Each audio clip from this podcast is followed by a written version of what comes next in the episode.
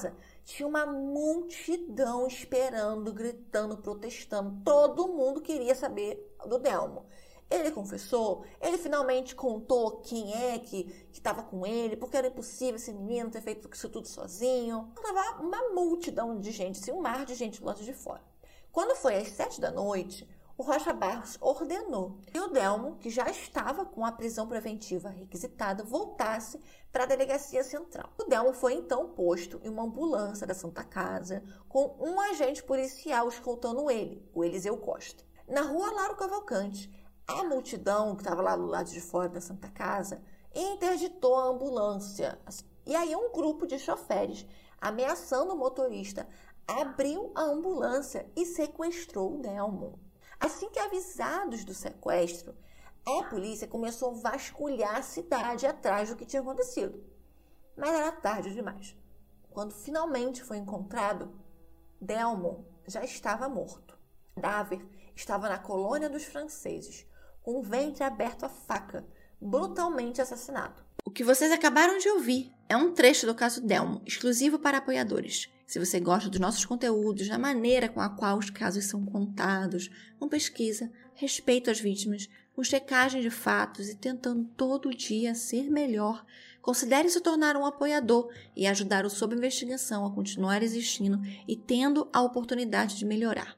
Manter um podcast não é fácil e a minha proposta é sempre trazer casos relevantes, com uma pesquisa robusta, preocupada com a verdade e que, além da reflexão, também traga conhecimento. Nossa campanha na Aurelo mudou um pouquinho. Agora você pode ajudar com qualquer valor acima de R$ reais. As recompensas se mantêm, como por exemplo, poder participar da gravação de um episódio comigo a partir de contribuições acima de 20 reais. O que mudou foi a forma de poder apoiar. Eu acredito que assim fique mais prático e vocês possam contribuir dentro do que vocês puderem e do que vocês acham que nós merecemos. Caso alguém citado nesse episódio queira, por qualquer motivo, entrar em contato, envie um e-mail para sob investigação@gmail.com.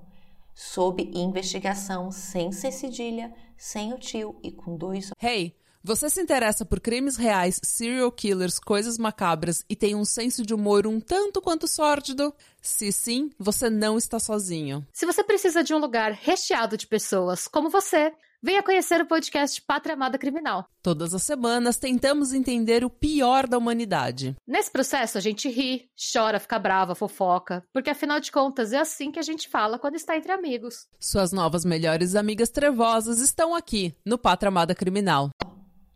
Agora, bora para mais um caso?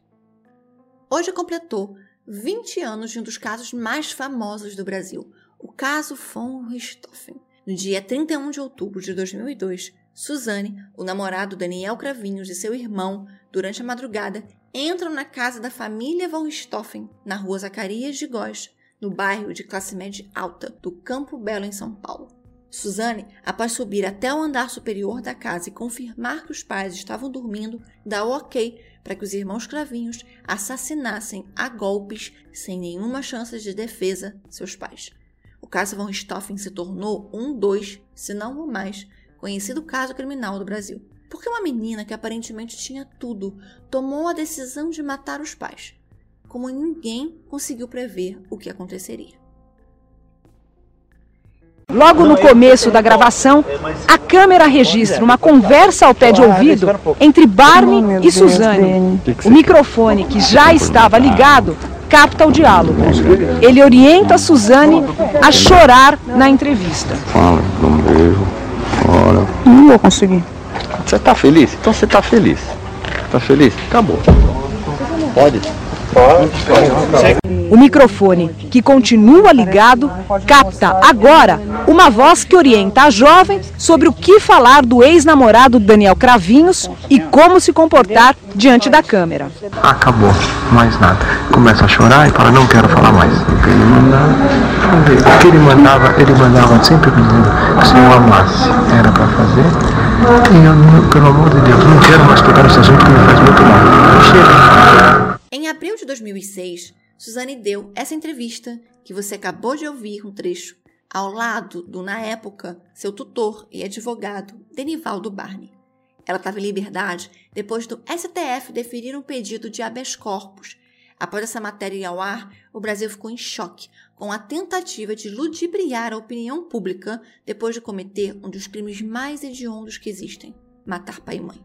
Suzanne Louise von Richthofen nasceu no dia 3 de novembro de 1983, filha de Manfred Albert von Richthofen e Marisia von Richthofen. Manfred, segundo ele, em entrevista, inclusive em 1996, ao Jornal da Tarde, era descendente do Barão Vermelho, o também Manfred Albert von Richthofen, um herói alemão da Primeira Guerra Mundial, seu tio-avô.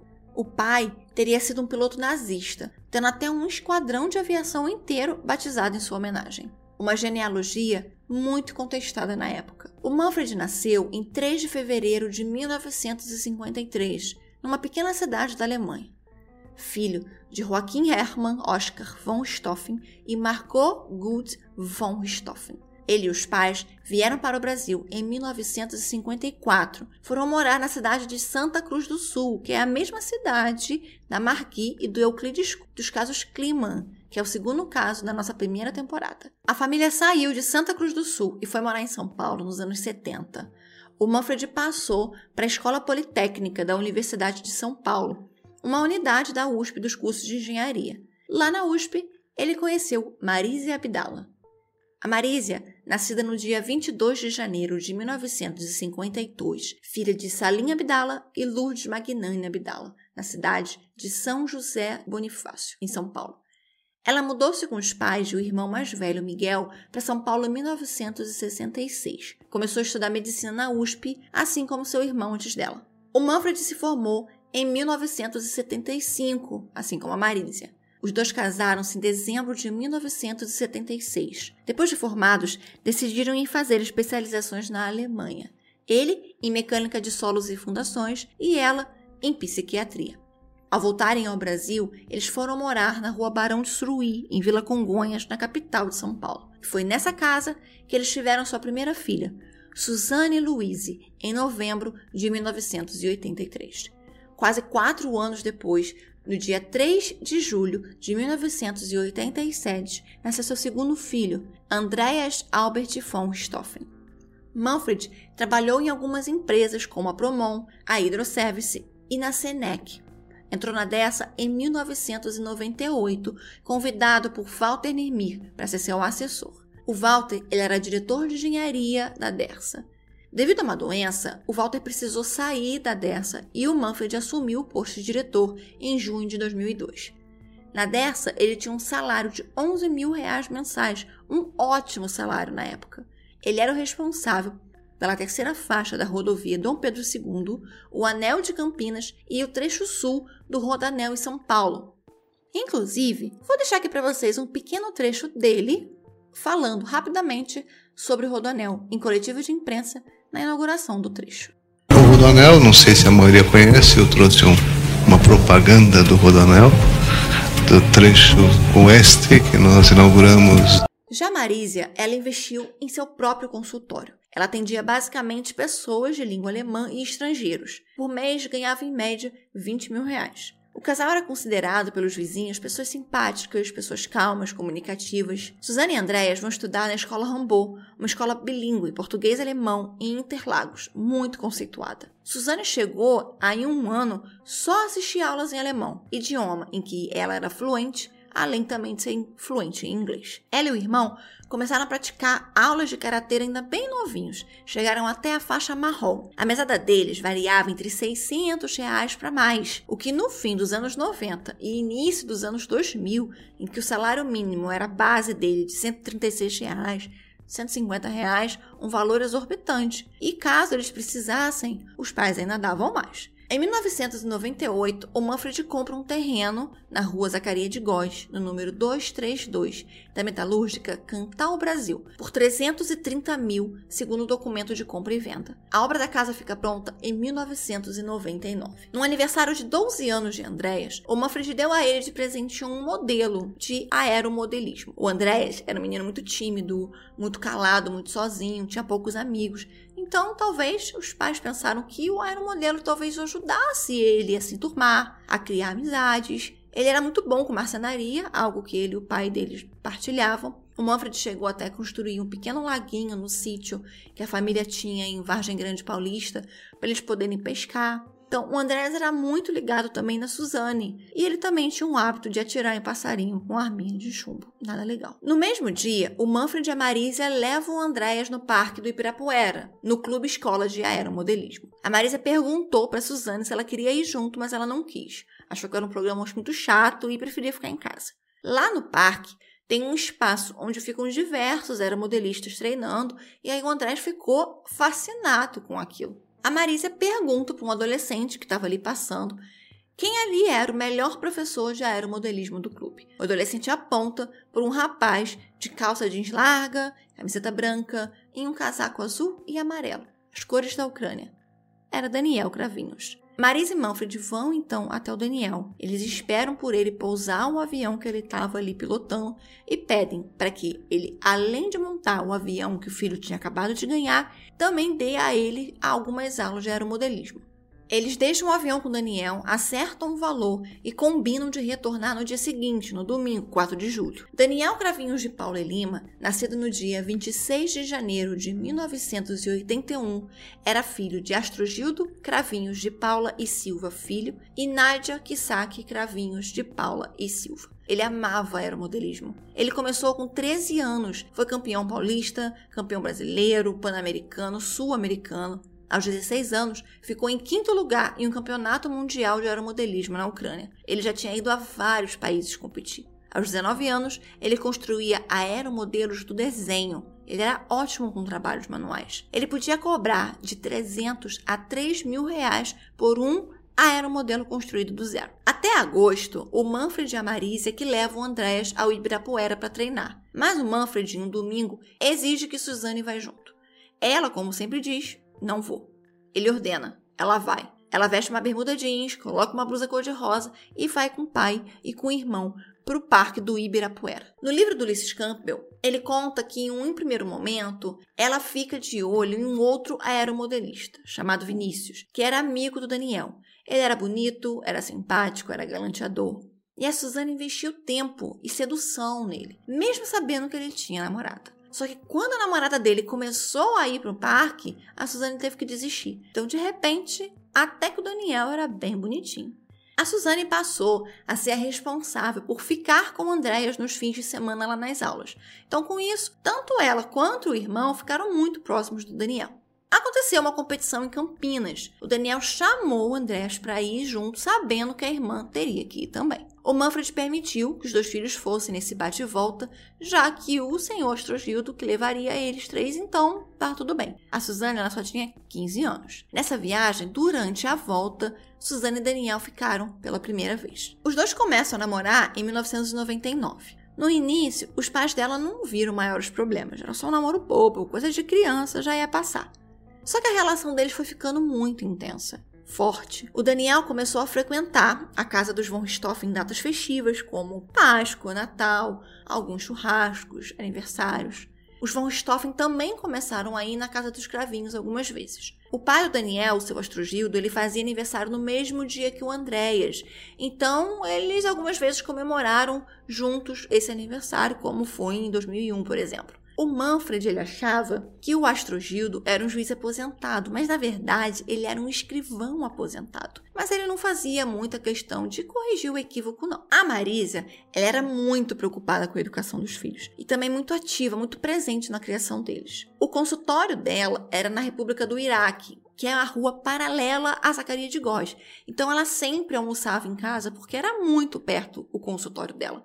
Ela, inclusive, costumava não atender muitos pacientes à tarde, ficar com mais horários livres, ou até, até o início da noite, no máximo. E se os filhos tivessem alguma aula ou alguma atividade vespertina, ela aquele dia não atendia ninguém. Ela ia levar eles nas atividades, fazia as aulas com ela. Ela, inclusive, ela fez natação com a Suzane. Quando a Suzane não passou no vestibular para São Francisco, que era a faculdade de Direito da USP, eles decidiram procurar uma outra escola com um currículo melhor para o Andréas. E aí ele foi estudar no Colégio Vértice, na época o número 1 um em aprovações de vestibulares. A Suzane acabou prestando o vestibular para PUC e aí passou. Mas o sonho dos pais dela de vê-la na USP ainda não tinha acabado. Como os dois estudaram lá, se conheceram lá, ter uma filha estudando na mesma universidade era tipo a conclusão de um sonho, né? Suzane decidiu não participar da formatura da sua turma no ensino médio para passar mais tempo com Daniel. Então, aquilo já estava deixando a Marísia um pouco incomodada. Como presente por ter passado na PUC,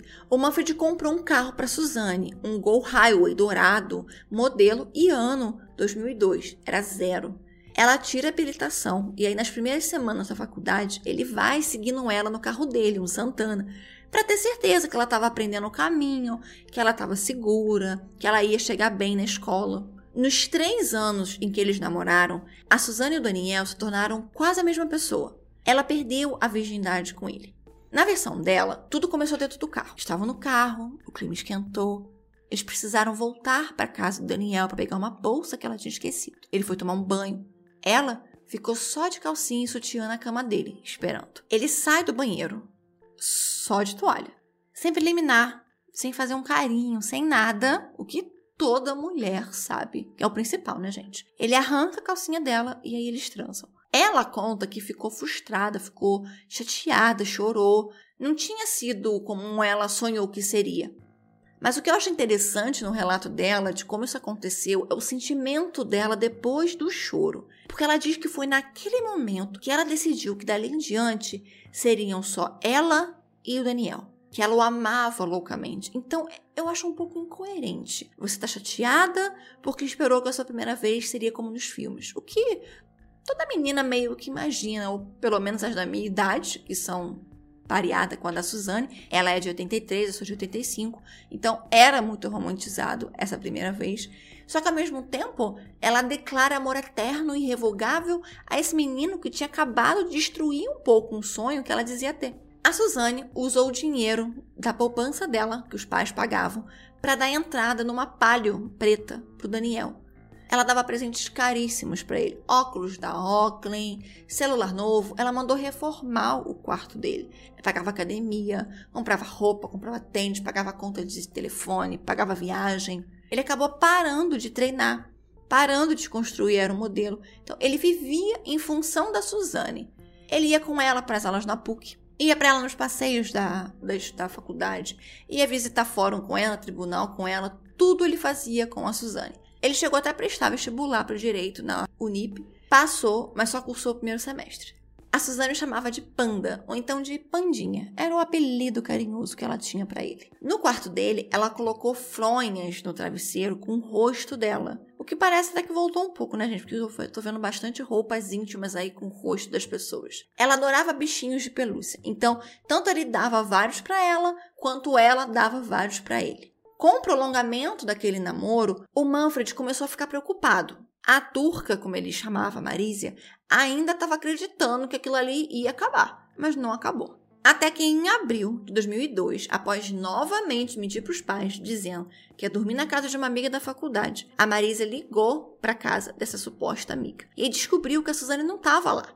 Então, aquele namoro estava com os dias contados. Infelizmente, a vida deles também. A Marise aguardou a Suzane voltar no dia seguinte e questionou aonde ela estava e que sabia que ela estava mentindo. Então a Suzane confessa que estava em um motel com o Daniel. Os pais, então, a proíbem de continuar o namoro. O Daniel era de outro nível social, sem trabalho, sem estudos, sem um plano para o futuro, e que estava transformando a filha deles em alguém que eles não conheciam, alguém que mentia, que enganava, que escondia as coisas deles. Ela chega a pedir para o pai que comprasse um apartamento para ela ir morar com Daniel. Diz que vai morar com ele, que eles vão ficar juntos. O Manfred responde que se ela quisesse um apartamento, que o comprasse, com o seu trabalho.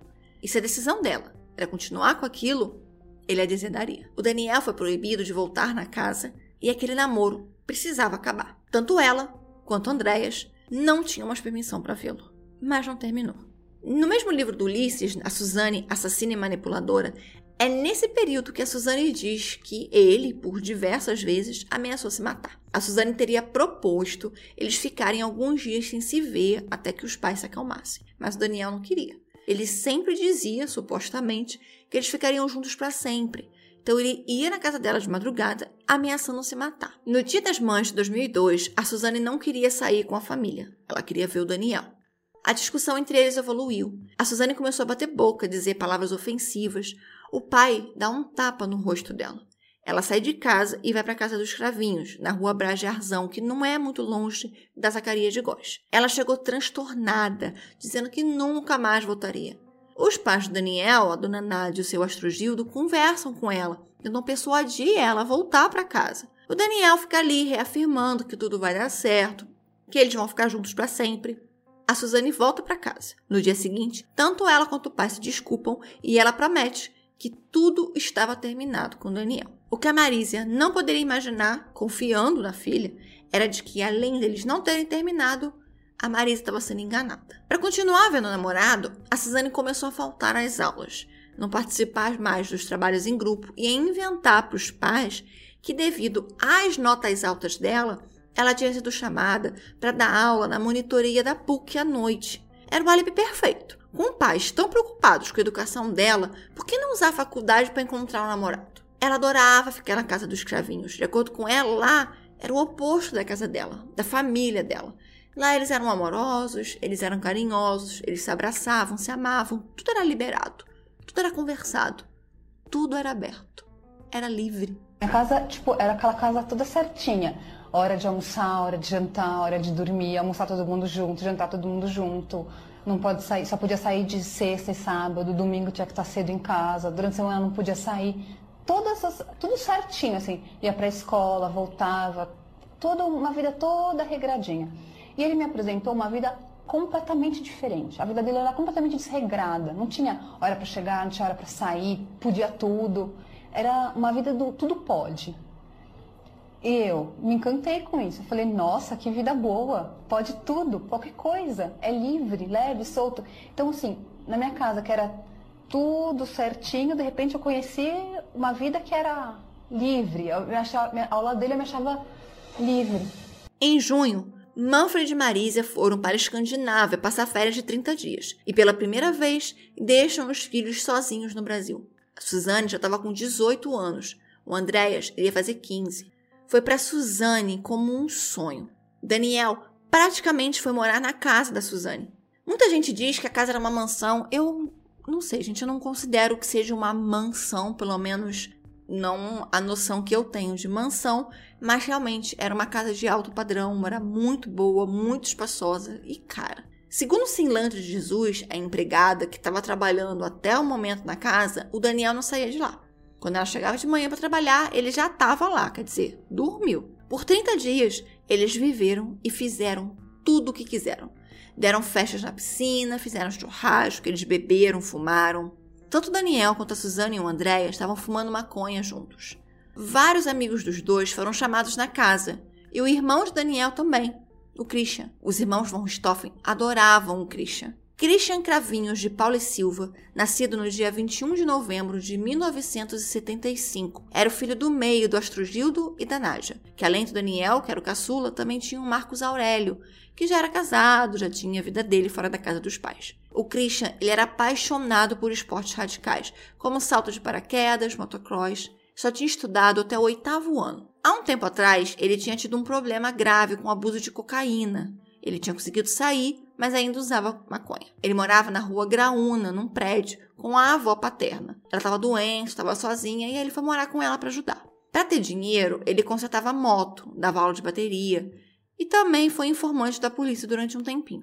Ele já era pai de um menino chamado Rafael, fruto de um relacionamento com uma moça chamada Tatiane, que morava com os pais no mesmo prédio que ele. Após várias brigas, ela acabou se mudando com os pais e com o filho para Londrina, Agora ele estava se relacionando com Ana Carolina, também uma vizinha, mas 11 anos mais nova que ele. Ela tinha 16 e ele tinha 27.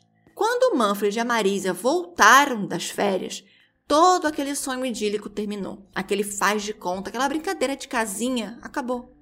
E foi nesse momento, em julho, que a ideia de que eles precisavam sumir com os pais dela surgiu. Daniel, no início, foi totalmente contra. Não tinha coragem de matar os pais, de matar o Manfred, de matar a Marisa. Ele não era um criminoso. Toda aquela ideia foi rejeitada. Em setembro, o Manfred e Daniel acabaram brigando feio no portão da casa dela. A polícia precisou, inclusive, ser chamada. O que Suzane, segundo Daniel, conta é que ela estava cansada. Seu próprio pai abusava dela. Ele entrava no quarto dela à noite, depois que a mãe dormia, e era assim desde os nove anos dela. Aquilo deixou Daniel revoltado. Saber que a namorada, que ele dizia ser a mulher da vida dele, era abusada sexualmente. Que ela apanhava do pai e que a mãe era conivente. Suzane contava sempre a ele que os pais dela ofendiam Astrogildo, ofendiam a Nádia, chamando eles de interesseiros, de ladrões, dizendo que eles não prestavam. Ele então chama o irmão Christian para ajudar a matar os pais da Suzane. Quando o Christian sabe do plano do irmão, da Suzane, ele se nega a colaborar. O Daniel diz que vai fazer com ele ou sem ele. Então o Christian, no fim, acaba aceitando ajudar. Se por dinheiro, que a Suzane depois acabou alegando que teria sido motivação, não sabemos. Se foi por amor ao irmão, como ele diz, também não sabemos. Mas o Christian ele faz uma premonição aos dois. Abre aspas. Vou fazer, mas vão nos pegar. Fecha aspas. Ele não poderia estar mais certo. Tudo ficou combinado para o dia 31 de outubro de 2002. O psiquiatra forense do Palomba fala que em relações entre uma pessoa fronteiriça, como Suzane é, e uma outra pessoa, como Daniel, o que acontece quando eles se juntam é o que ele chama de loucura a dois. Este caso, ele, na minha concepção, ele é emblemático de uma assim chamada folie à à deux é loucura a dois em francês. É sempre tem um indutor e um induzido. Ou seja, tem sempre um que tem transtorno mental e o outro que acompanha esse transtorno mental, embora não tenha. E esta, ah, para existir esse tipo de comportamento a dois, essa loucura a dois, é fundamental que haja um vínculo entre ambos marido, mulher, uh, chefe, subordinado, uh, professor, aluno, etc. O dia 31 começou como qualquer outro. A família tomou café da manhã junto, o Manfred levou o Andrés para escola, voltou, trocou de roupa e foi para Dersa. A Suzane foi para a faculdade, a Marisa foi para o consultório. Por volta do meio-dia e meio, um pouco mais tarde, Suzane pega o Andrés na escola e os dois voltam para casa. Eles almoçam com a mãe, Naquele dia, ela ia ter paciente 4 horas da tarde, então ela acabou voltando para o consultório. A Suzane levou o Andréas para o curso de inglês e foi para casa do Daniel. Lá pelas 3 da tarde, ela e o Daniel voltam lá no curso de inglês, pegam o Andréas e vão os três para o shopping. Como era aniversário da Suzane no fim de semana, ele queria comprar um presente para ela, mas ela acabou não gostando de nada, então eles foram deixar o Andrés em casa. A Suzane havia dito para a mãe que tinha monitoria na faculdade, que só chegaria à noite. Tanto Marisa quanto Manfred jantam. Andrés espera eles dormirem, coloca os travesseiros embaixo do edredom, desce, liga para o Daniel e pede que ele vá pegar ele lá na casa para eles irem na Red Play, que é uma lan house, para ele jogar Counter Strike. Era em torno das dez e meia da noite. O Daniel vai até a casa e busca o Andréas. O Andréas pega o mobilete, que, com o dinheiro da mesada dele e a habilidade do Daniel, eles montaram juntos, ficava escondido na casa dos cravinhos. Os pais dele jamais deixariam ele ter uma, então ficava sempre na garagem dos cravinhos. O Astrogito permitia que ficasse lá, mas sob a condição de que a Suzane e o Daniel acompanhassem o Andréas quando ele fosse pilotar. Eles vão todos para Red Play, o Daniel tinha dito que, como presente de aniversário para Suzane, ele ia levar ela para um hotel. Então o Andreas fica na Lan House, algumas ruas dali. Eles encontram o Christian, que estava ali, só esperando por eles. Os três vão em direção à casa dos Von Richthofen, no caso da Suzane. Ela dirige. Os irmãos colocam luvas cirúrgicas que a Suzane pegou da mãe sem ela saber. Também colocam meias de nylon, meias calças, no rosto para não deixarem fios de cabelo em algum lugar. Na mala do carro estão duas barras de ferro. Elas foram feitas de cantoneiras de estantes de ferro, aquelas com furinhos. Eu vou deixar uma foto no blog para vocês entenderem. O Daniel cortou elas no meio, fixou, é, lhes deu uma lixada, completou com madeira e fez daquilo uma arma. Eles chegam na casa. O vigia da rua, Francisco Genivaldo, vê o gol de uma moradora do 232 entrando na rua. O jogo do Corinthians e Flamengo estava acabando. O time dele, paulista, ganhava de 1 a 0. Suzane abre a garagem de frente da casa com um controle remoto. Os três saem do carro, entram na casa. Suzane se certifica de que os pais estão dormindo. Os dois sobem após ela sinalizar. Daniel vai para o lado de Manfred, Christian para o lado da Marisa. O primeiro a ser golpeado é Manfred. No IML não foi possível determinar quantas pancadas foram. Christian também começa a golpear Marisa. Ele fecha os olhos enquanto bate. Manfred havia virado um pouquinho, porque talvez ia mudar de posição na cama, e aí ele é acertado em decúbito dorsal, de barriga para cima. Os dois começam a fazer um barulho muito alto. O traumatismo craniano grave ocasionou que a língua se soltasse da base da boca, travando o ar, o que causou sufocamento e o barulho que eles estavam ouvindo. Eles, obviamente, não sabiam daquilo, ficaram desesperados. O Daniel correu para o banheiro, pegou umas toalhas de rosto, molhou e colocou no rosto do Manfred para abafar o som. Ele desce, pega uma jarra laranja no armário da cozinha, sobe de dois em dois degraus, volta no banheiro, enche a jarra e joga tudo no rosto do Manfred. O barulho para. Ele começa a limpar o rosto do Manfred com a toalha. O Christian também coloca uma toalha molhada no rosto da Marisia, mas o som dela não para. Ele desce as escadas perguntando pelos sacos de lixo. Antes deles chegarem, eles pediram para Suzane para deixar sacos de lixo disponíveis para eles. Então a Suzane aponta para um tapete no pé da escada. O Christian pega o saco, sobe de novo, coloca na cabeça da Marísia, empurra a toalha para dentro da boca e fecha o saco. Aí o barulho cessa. Está tudo um silêncio. Enquanto isso, a Suzane lá embaixo coloca uma luva cirúrgica na mão esquerda, já que ela é canhota.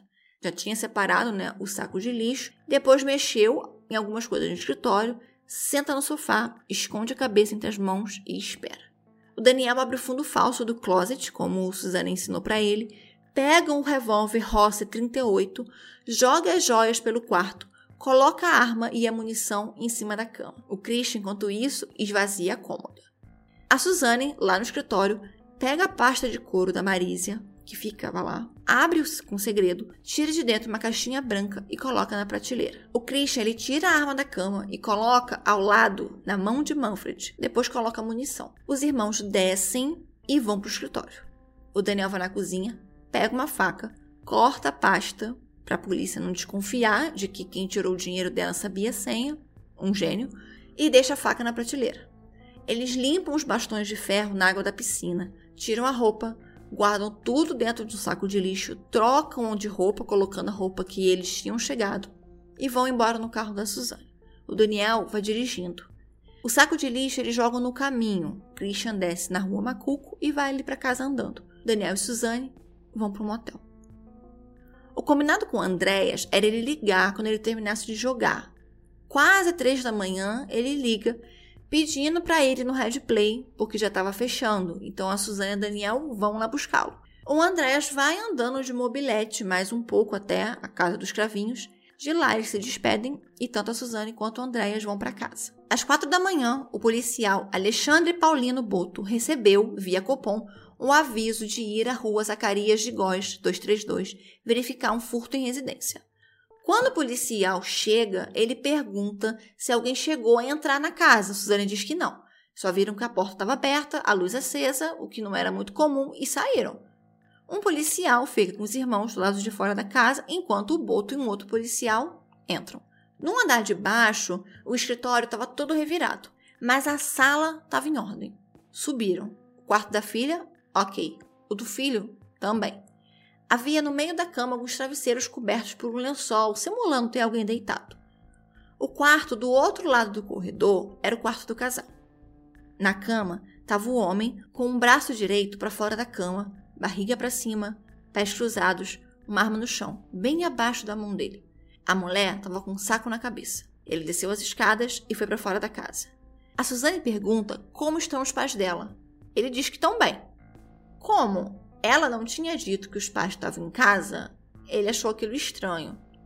Conversando com o sargento, eles acharam melhor chamar um resgate, que algum dos filhos podia passar mal a receber notícia dos assassinatos.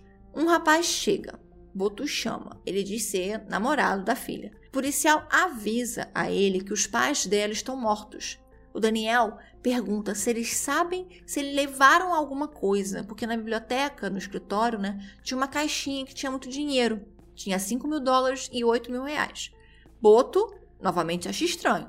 mas só diz que nada ainda foi averiguado. O Daniel vai até os dois irmãos. Não houve desespero, não houve gritos, não houve choro. Só houve uma pergunta, vinda da menina. E o que a gente faz agora? O subdelegado Dr. Daniel Corren, da 27ª, estava de plantão e é chamado. A área toda foi isolada, né? E aí eles chamaram a perícia do DHPP. O Daniel liga por volta das quatro e meia da manhã para o tio da Suzane, Miguel, avisa que entraram na casa e que tanto Marisa quanto Manfred estavam mortos. A mãe dele ouve, começa a passar mal. Ele então liga para o Rubens, que é um primo deles, e pede que Rubens vá até lá na casa para saber o que estava acontecendo. A equipe formada pelo Ricardo da Silva Salada, pelo perito Agostinho Pereira Salgueiro, o fotógrafo Marco dos Santos Boy e os papiloscopistas chegam no local do crime em torno das sete e meia da manhã. A rua já estava tomada pela imprensa. Os filhos foram levados pelos policiais Boto e os que o acompanhavam para fazer o boletim de ocorrência. O pai do Daniel, Astrogildo, foi quem começou a falar com a imprensa da entrevista ainda ali no local. O Rubens chega, mas não consegue entrar ele conversa com o Astrogildo para tentar entender o que estava acontecendo. O Salada até comenta em uma entrevista, em várias que ele já deu, e que eu espero que ele continue dando, porque ele é maravilhoso, eu adoro ele. Se você não conhece, vale a pena conhecer, inclusive. Inclusive, ele é até uma rocha, uma fotógrafa técnica pericial do DHPP, estão no programa novo da EXN, chamado Perícia Lab. É toda segunda noite. E novamente, gente, infelizmente não é publi não, tá, gente? Podia ser, né? Podia ser, mas ainda não chegou minha hora. Um investigador, Robson Feitosa, costumava gravar os locais de crime para depois poderem estudar. Ele conversa com Salada e aí começa a gravar. A porta da casa não tinha qualquer sinal de arrombamento. Quando se entrava na casa, a primeira coisa que você via eram umas longas palmeiras, a piscina, que ficava acima do nível da entrada de carros. A porta de entrada ficava em frente à piscina. Então, para se chegar na porta, você precisava subir uns quatro degraus de escada. À direita ficava a piscina, à esquerda a porta de entrada. Havia duas janelas bem largas, uma de cada lado da casa, divididas pela porta da frente. A casa possuía dois andares, uma garagem com duas vagas nos fundos, onde estavam um Santana e um Gol, um modelo bem antigo. Também ficava a churrasqueira e o quarto da empregada. A, a porta de acesso possuía um enorme brasão entalhado na madeira. Via-se uma das janelas abertas, a do escritório. Tinha uma sala de estudos ao lado, nela vários papéis no chão, as gavetas todas abertas, vários armários revirados, mas os livros das estantes no lugar e aparentemente nenhum eletrônico faltando. O computador, aqueles ainda de mesa, estava lá, uma pequena TV também, rádio toca-fitas, tinha uma bolsa feminina aberta, uma faca de cozinha em cima do armário no chão uma pasta de couro preta com alguns cartões de banco, chaves, tudo jogado no chão. O Salada olha primeiro tudo em volta. Ele gosta de, antes de começar a perícia, dar sempre uma geral, entender o local. A sala de estudos, ao lado do escritório, tinha as portas dos armários baixos abertas, mas fora isso, nada no chão. As duas mesas da sala de estudos arrumadas, tudo em seu devido lugar. Entrando mais na casa, tinha uma sala com forro de teto e madeira, tudo intocável, móveis de madeira, piso também em madeira, brilhante. Como diz o salado, tudo tão arrumado que nem parecia com quem morava, muito menos uma casa com dois adolescentes. Após a sala, havia um pequeno bar que antecedia a cozinha e a sala de jantar. O Salada sobe a escada que dá para o piso superior, onde ficavam as suítes. De um lado do corredor ficavam os quartos dos filhos, Suzane e Andréas. Do outro lado, o quarto do casal. Assim como quase o restante da casa, exceto o escritório, o quarto da Suzane estava arrumado, não tinha nada mexido, não estava nada faltando. Diversos bichinhos de pelúcia em cima do armário da TV e de som, um ursinho rosa colocado em cima da cama, meticulosamente arrumada uma garrafa de água na mesa de cabeceira, cama de solteiro, o banheiro limpo e com produtos ali que só provavam ser um quarto de menina. O quarto ao lado definitivamente era de um rapaz. A cama estava desarrumada, os travesseiros ali ainda estavam no meio, mas sem o lençol, porque o policial o Boto retirou o lençol. Tênis no chão, chinelo, algumas roupas jogadas no sofá, bem cara de menino mesmo. E um pouquinho ali mais bagunçado, mas também não faltando nada. A mesma coisa no banheiro, cheio de detalhes de golfinho. Tudo no lugar.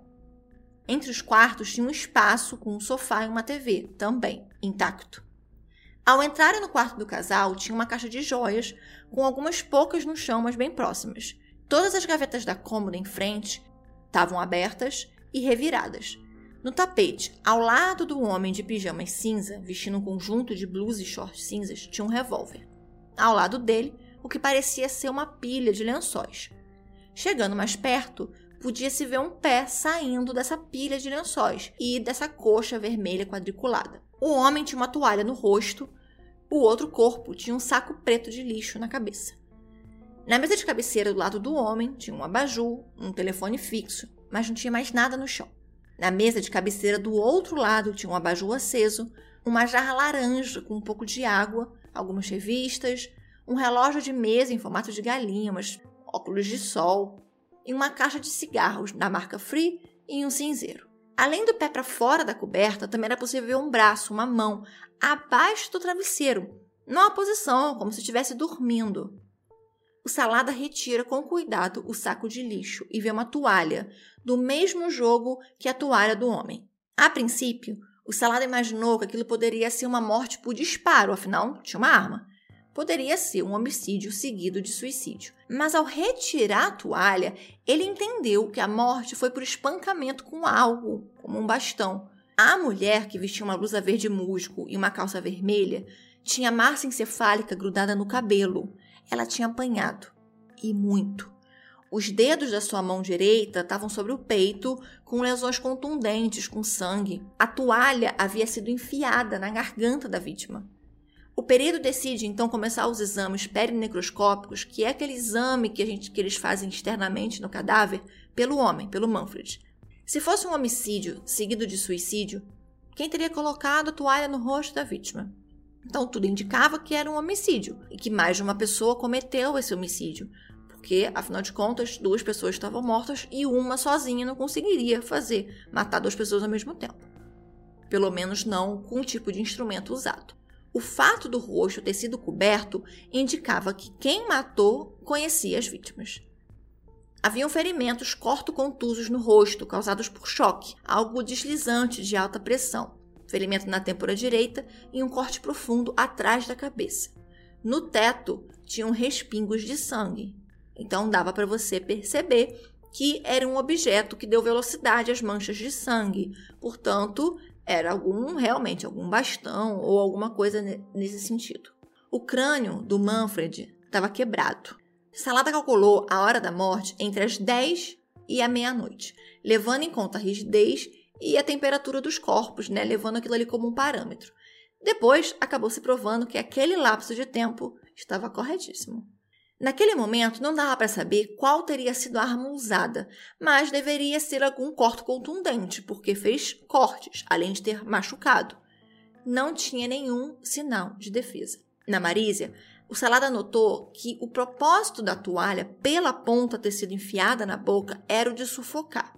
Ela tinha ferimentos contusos na região à direita, que fica acima da cabeça, até quase a base do crânio, na região acima do ouvido.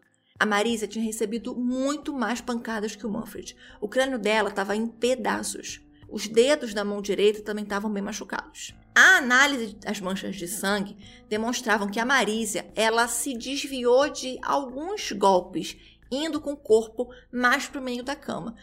Isso não quer dizer que ela fez de propósito. Acho que foi inconscientemente. Ela foi virando o corpo dela enquanto ia apanhando. Na cabeceira, além de massa encefálica, também tinham marcas do objeto usado para matá-la. O crânio do lado esquerdo dela literalmente afundou. Toda a região direita, acima da sobrancelha, sofreu um afundamento muito profundo. Os ferimentos e as hipóstases que são manchas que surgem no pós-mortem, é basicamente um acúmulo de sangue onde o corpo estava apoiado no momento da morte. Então, esses, esse acúmulo, essas hipóstases, mostravam que o casal estava deitado em decúbito lateral esquerdo, um atrás do outro, no sentido ali do quarto, da janela do quarto, né? Então, eles estavam deitados de ladinho esquerdo, um do lado do outro.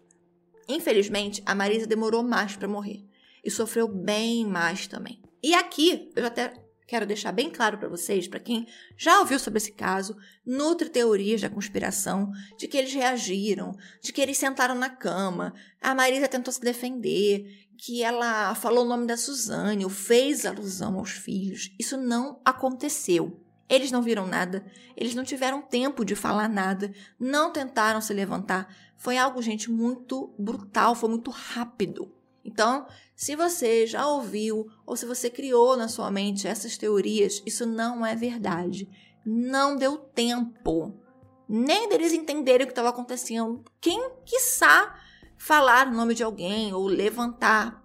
Isso não aconteceu. Não há nada em livro, no processo criminal, não há em nada, não há nada em lugar algum, em laudo algum, que corrobore a teoria de que eles tenham tido algum tipo de reação. O revólver era da marca Rossi, uma calibre 38, tambor para seis munições, cabo de madeira, mas só haviam cinco balas.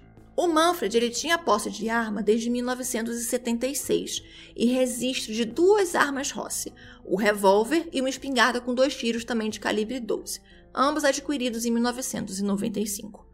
O quarto do casal, além da cômoda com as gavetas abertas, as bijuterias espalhadas ali bem perto dos pés da cômoda, não tinha nada mais desalinhado. Os perfumes e os relógios que estavam acima da cômoda estavam organizados. Foi uma bagunça organizada. O cômodo também possuía um closet e no fundo tinha um banheiro.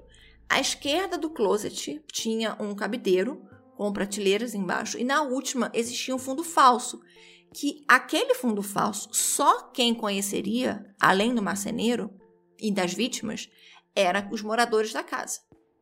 No lavabo do primeiro andar foi encontrada uma bituca de cigarro da marca Minister jogada dentro do vaso sanitário, que, mesmo depois de muita pesquisa, não descobri se a investigação examinou ou que foi concluído. Eu tive com Salada alguns meses atrás, durante uma palestra dele aqui no Rio, e eu confesso, gente, que eu esqueci de perguntar isso. Eu fiz várias perguntas, não me lembrei de cigarro. Então, para mim, o cigarro ainda é um mistério. Os fumantes da casa fumavam a marca Free, como eu falei, todos eles fumavam. Então, aquele cigarro era de uma marca diferente, então de quem era? No escritório também tinham vários cheques dentro de um envelope para serem depositados, no valor total de R$ 4.700 a favor do Manfred. A equipe de investigação de plantão que chegou no local foram a doutora Renata Helena da Silva, os investigadores Alexandre, Marcos, Marcelo e Walter. O titular da equipe, Dr. Ricardo Ganais, e o chefe da equipe de investigadores, Sérgio e o Robson Feitosa, que, como eu disse, gravou todo o local do crime. Todos eles eram da 27ª HSU. A perícia externa da casa foi feita pelo perito criminal Salgueiro. Os muros eram muito altos, então assim, não tinha qualquer marca neles de, que, de alguém que tenha tentado subir ou de que alguém tenha botado pé ou mão. Não existia. Na janela do escritório que estava aberta, se viam sim marcas de tênis na parede externa abaixo da janela. O investigador Sérgio mandou chamar rapidinho o astrogildo Cravinhos, que estava lá do lado de fora, lembra dando entrevista? Pediu para ele vir. O Astrogildo diz que sabia que tinha uma caixinha que tinha 8 mil reais no escritório. Também conhecia o marceneiro que fez todos os móveis da casa. E aí o, o investigador foi deixando o seu Astrogildo ir falando. Ele foi falando que o seu filho mais novo, Daniel, namorava Suzana há muito tempo. Eles viajavam para a chácara dos Von Stoffen nos fins de semana sempre. A Marisa era muito rígida com os filhos, mas o Manfred era bem mais flexível. Nunca ouviu qualquer desentendimento entre o filho e os sogros. O seu filho do meio, Christian, era investigador da polícia, da GOI. Bem, aí depois, na verdade, era um colaborador. E aí, no fim, era só um informante mesmo. Todos os vizinhos ouvidos no dia diziam a mesma coisa. Eles eram fechados, os filhos às vezes eram vistos fumando maconha, mas nada assim que se sobressaísse. Para o policial Boto, a Suzane disse que não havia entrado na casa. Porém, na delegacia, ela falou sobre a pasta, sobre o corte na pasta e sobre o quanto estava faltando. Então, da delegacia, o investigador ligou para o Salada e pediu que ele verificasse a pasta. Ela era de couro, estava deitada. Então, o rasgo, à primeira vista, quando você entrava ali na, no escritório, não dava para ver. O corte tinha sido feito por uma faca lisa, não a serrada que estava na prateleira do escritório. O boletim de ocorrência foi feito na 27ª às 6 da manhã do dia 31 por Suzane, Andréas, Daniel e o Astrodito. A Suzane, depois de trocar beijos e carinhos com o namorado, tirou um cochilo lá no ombro dele. O Andréas ficou ali sentado, encolhido. O doutor Jorras Relo foi quem tomou o primeiro depoimento da Suzane, o doutor Ricardo Ganais, o de Andréas, e a doutora Cíntia Tucunduva, o do Daniel. Durante todo o tempo na delegacia, o casal teve junto, dando beijinhos, dando uns abraços. Nesse primeiro depoimento, a Suzane diz que chegou em casa, viu as luzes acesas, ficou com muito medo e ligou para o Daniel. E aí ele disse para ela ligar para a polícia militar. A doutora Cíntia assume a investigação e, para ela, toda aquela história estava muito mal contada. O saco de lixo na cabeça da Marísia era muito estranho, além de serem muito parecidos com os da própria casa. O pacote, o rolo, os sacos de lixo, tudo ficou em cima da cama. A jarra laranja também a intrigava porque as vítimas levariam uma garrafa com água para o quarto, mas não levariam os copos. Os cadáveres estavam molhados, então os assassinos tentaram lavar eles, mas como eles sabiam onde tinha uma jarra? E tinha os carros também. Na frente da casa havia uma garagem com duas vagas. O carro da Marisa, uma Blazer, estava na garagem, já de frente, como ela gostava de deixar aberto. Estava com o controle do portão dentro. Era só entrar, ligar e sair. Depois de fazerem boletim de ocorrência, todo mundo foi liberado, mas a perícia ainda estava sendo feita. Então, um pouco mais tarde, o Dr. Guanais mandou buscar os três de novo, estavam lá na casa dos cravinhos, para serem ouvidos em depoimento. Os três foram separados. O Andréas foi para a equipe H Sul, a Suzane para a C Sul e o Daniel para a Sul.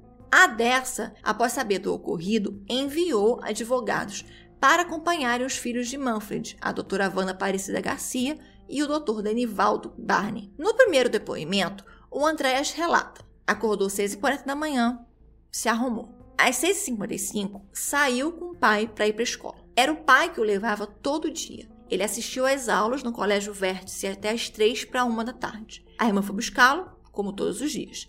Chegaram em casa por volta das 13 horas. Almoçaram com a mãe, como todos os dias.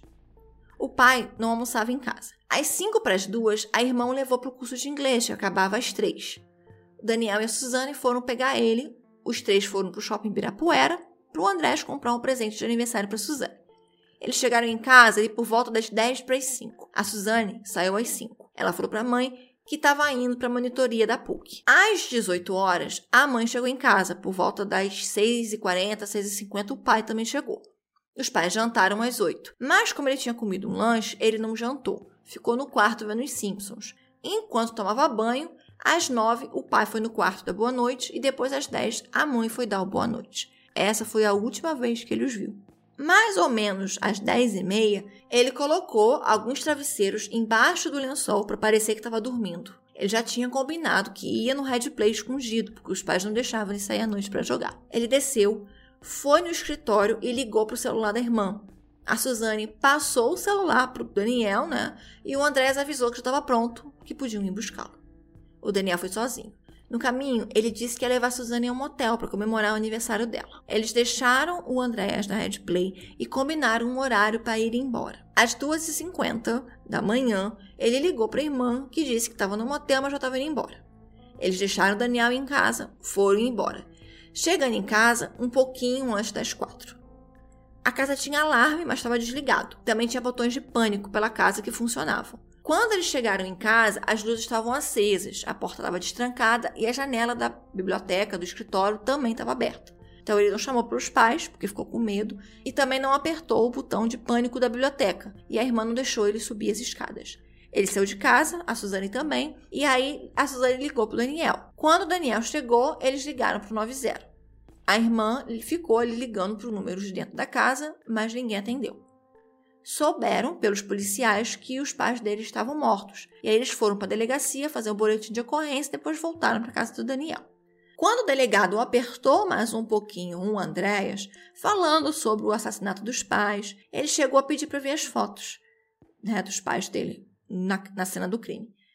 Depois desse aperto, ele contou que ele fumava maconha com a irmã há mais ou menos uns sete meses. Às vezes eles fumavam na caixa d'água da casa ele sabia que a irmã ia a motéis, ele mesmo uma vez tinha ido escondido com eles para saber como era. Também contou que ele tinha uma mobilete que ele montou com Daniel. Na noite anterior, ele tinha usado a mobilete. O Daniel pegou ele, foi para casa pegar o mobilete. O Daniel e a Suzane foram seguindo ele no carro da irmã. E enquanto a irmã não chegava para pegar ele no horário que ele ligou, ele ficou dando umas voltinhas ali perto da Red Play. Depois, foi seguindo o carro da irmã até chegarem na casa do Daniel. Já no fim do depoimento, cansado, ele falou sobre o assunto da relação da irmã e do Daniel. Os pais não aceitavam o namoro.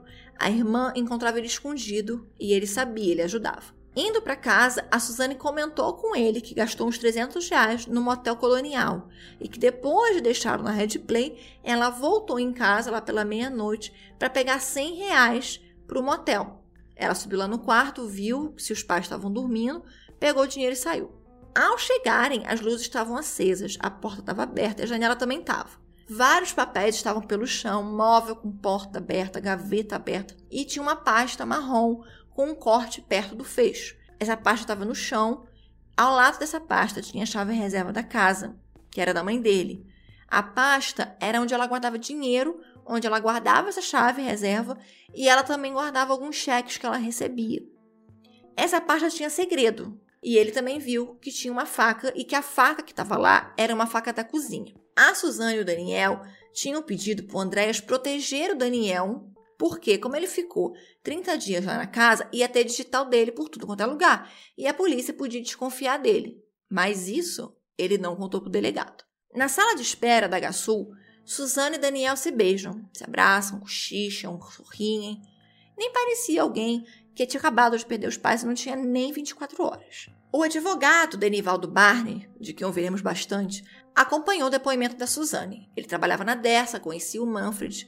O delegado, Dr. Alvin Spínola, a ouviu. Ela estava no primeiro ano de direito da PUC, tinha um ótimo relacionamento com os pais, com o irmão, que tinha horários bem mais controlados que ela e não podia sair à noite. A casa tinha sensores infravermelhos na porta de entrada e entre a sala e a cozinha também tinha, no hall. Também tinha botões de pânico no quarto dela, do irmão, dos pais e no escritório. Quando acionados, eles davam um sinal para a empresa de segurança Graber. Os sensores estavam desligados para que a, a empregada tivesse acesso à casa. Também tinham câmeras de segurança na porta de entrada, mas elas não gravavam. A mãe tinha tido várias empregadas nos dois anos que elas moravam ali naquela casa. Então, ela e a mãe tinham sido seguidas por um escorte azul de vidros escuros alguns dias atrás. Uma ex-empregada tinha roubado dinheiro de dentro da casa. Então, a, a intenção dela nesse primeiro momento era que a polícia acreditasse que a culpada dos crimes era uma das empregadas que ou já tinham trabalhado na casa ou que estavam trabalhando na casa, ou então alguém relacionado a elas, como um marido. No dia 30, ela tinha saído às 5 da tarde, foi para casa do namorado, assistiram TV até umas 18, foram a uma blockbuster alugar um filme, mas não se entusiasmaram com nada, foram devolver uma máquina de cabelo para o Christian, o irmão do Daniel, ficaram lá uns 15 minutos e foram embora.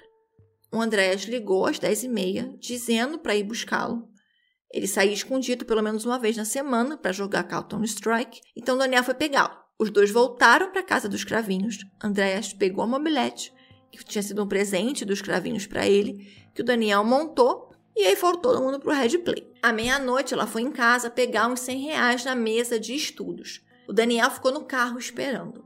As portas estavam fechadas e, tirando a luz da varanda e do abajur da sala, todas as outras estavam desligadas. Ela foi no escritório, ouviu se tinha algum recado, foi no banheiro e saiu. Ela foi com Daniel na Raposo Tavares procurar um motel, mas eles acabaram decidindo ir para o Colonial. Chegaram lá uma e meia da manhã, pediram suíte presidencial, pagaram 315 reais e saíram às 2h40 da manhã. Buscaram o Andréas, ele deu mais algumas voltas na mobilete, a mobilete e o Daniel ficaram na casa dos cravinhos, e aí por volta das quatro eles chegaram em casa. A porta da frente estava aberta, as luzes da cozinha e da sala estavam acesas, a biblioteca estava bagunçada. Uma pasta com dinheiro estava rasgada e estava vazia. Ela saiu de casa, foi até a piscina e ligou para o namorado. Ele pediu que ela não entrasse mais na casa, que ele ia para lá. Ela também confirmou ao delegado que a arma encontrada era do pai dela. No motel, eles não fizeram sexo. Eles namoravam há três anos, os pais aprovavam o namoro, ele sempre ia na casa dela, confirmou que ela e ele usavam drogas, mas o irmão não. Então, a intenção nesse primeiro depoimento da Suzane era com certeza que a polícia desconfiasse das empregadas. Inclusive, ela fala também nesse depoimento que tinha uma empregada que estava insistentemente ligando para Marísia, cobrando um dinheiro que ela estaria devendo para essa empregada que se chamava Diana. Inclusive, também foi ouvida depois. Antes de ir embora, a Suzane perguntou ao diretor do DHPP se ela já podia vender os carros e se ela, o namorado e o Andréas podiam viajar para Boiçucanga, que é uma praia em São Sebastião, no litoral norte de São Paulo. Ele, claro, desacreditando do que ele estava ouvindo, falou que não pegava nada bem, o que era óbvio, né? Não precisava nem ele falar. Em outra sala, a doutora Cíntia Tucunduva ouviu Daniel. Ele tinha um ótimo relacionamento com os pais da Suzane. Ele ia lá na casa umas duas vezes por mês por causa dos horários dela. A Suzane chegou na casa dele às 5. Eles saíram para comprar ração para o peixe. Voltaram. Depois foram na Blockbuster, mas aí não alugaram nada. Voltaram para casa e esperaram o Andrés ligar. Depois de deixar o Andrés na Red Play, foram na Raposo Tavares procurar um motel. Mas eles mudaram de ideia e aí decidiram ir para o Colonial. Como lá era muito caro, eles foram na casa da Suzane pegar dinheiro para completar. Ele ficou no carro esperando uns 10 minutos por ela, mais ou menos. Foram para o motel, ficaram um pouco e saíram para buscar o Andréas. Eles deram algumas voltas com ele e com a mobilete. A Suzane deixou ele em casa, mas logo em seguida ligou falando que a casa estava revirada. Ele mandou ela ligar para o 90 e foi para lá. E eles ficaram lá ligando, esperando que o Manfred e a Marísia atendessem.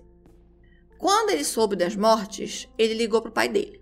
Ele achava que talvez alguma empregada também estivesse envolvida. Perguntado o que eles fizeram no motel, ele respondeu que eles usaram a hidro, usaram a piscina e que depois transaram. Depois de ouvir tudo aquilo, a polícia não entendeu a diferença de tempo e a diferença das versões, as discrepâncias.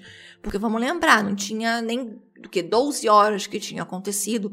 E tanto a Suzane como o Daniel, apesar de ser basicamente a mesma história, mas a ordem das coisas que tinham acontecido eram diferentes. O Daniel dizia que eles tinham feito coisas, a Suzane que eles tinham, eles tinham feito outras coisas. Então, eles ficaram muito desconfiados. Ao ouvirem os vizinhos, descobrem que a polícia já tinha ido na casa a parar uma briga entre Manfred e Daniel alguns meses antes. No caso, aquela briga de setembro. Ela usava uma aliança de compromisso, ele não. Ela dizia não terem feito sexo no motel, ele dizia que sim. Então, aquilo ali já deu a eles indicações de que alguma coisa naquela história estava errada. O Miguel, irmão da Marísia, disse que a família acreditava que o namoro da Suzane tinha terminado há sete meses atrás.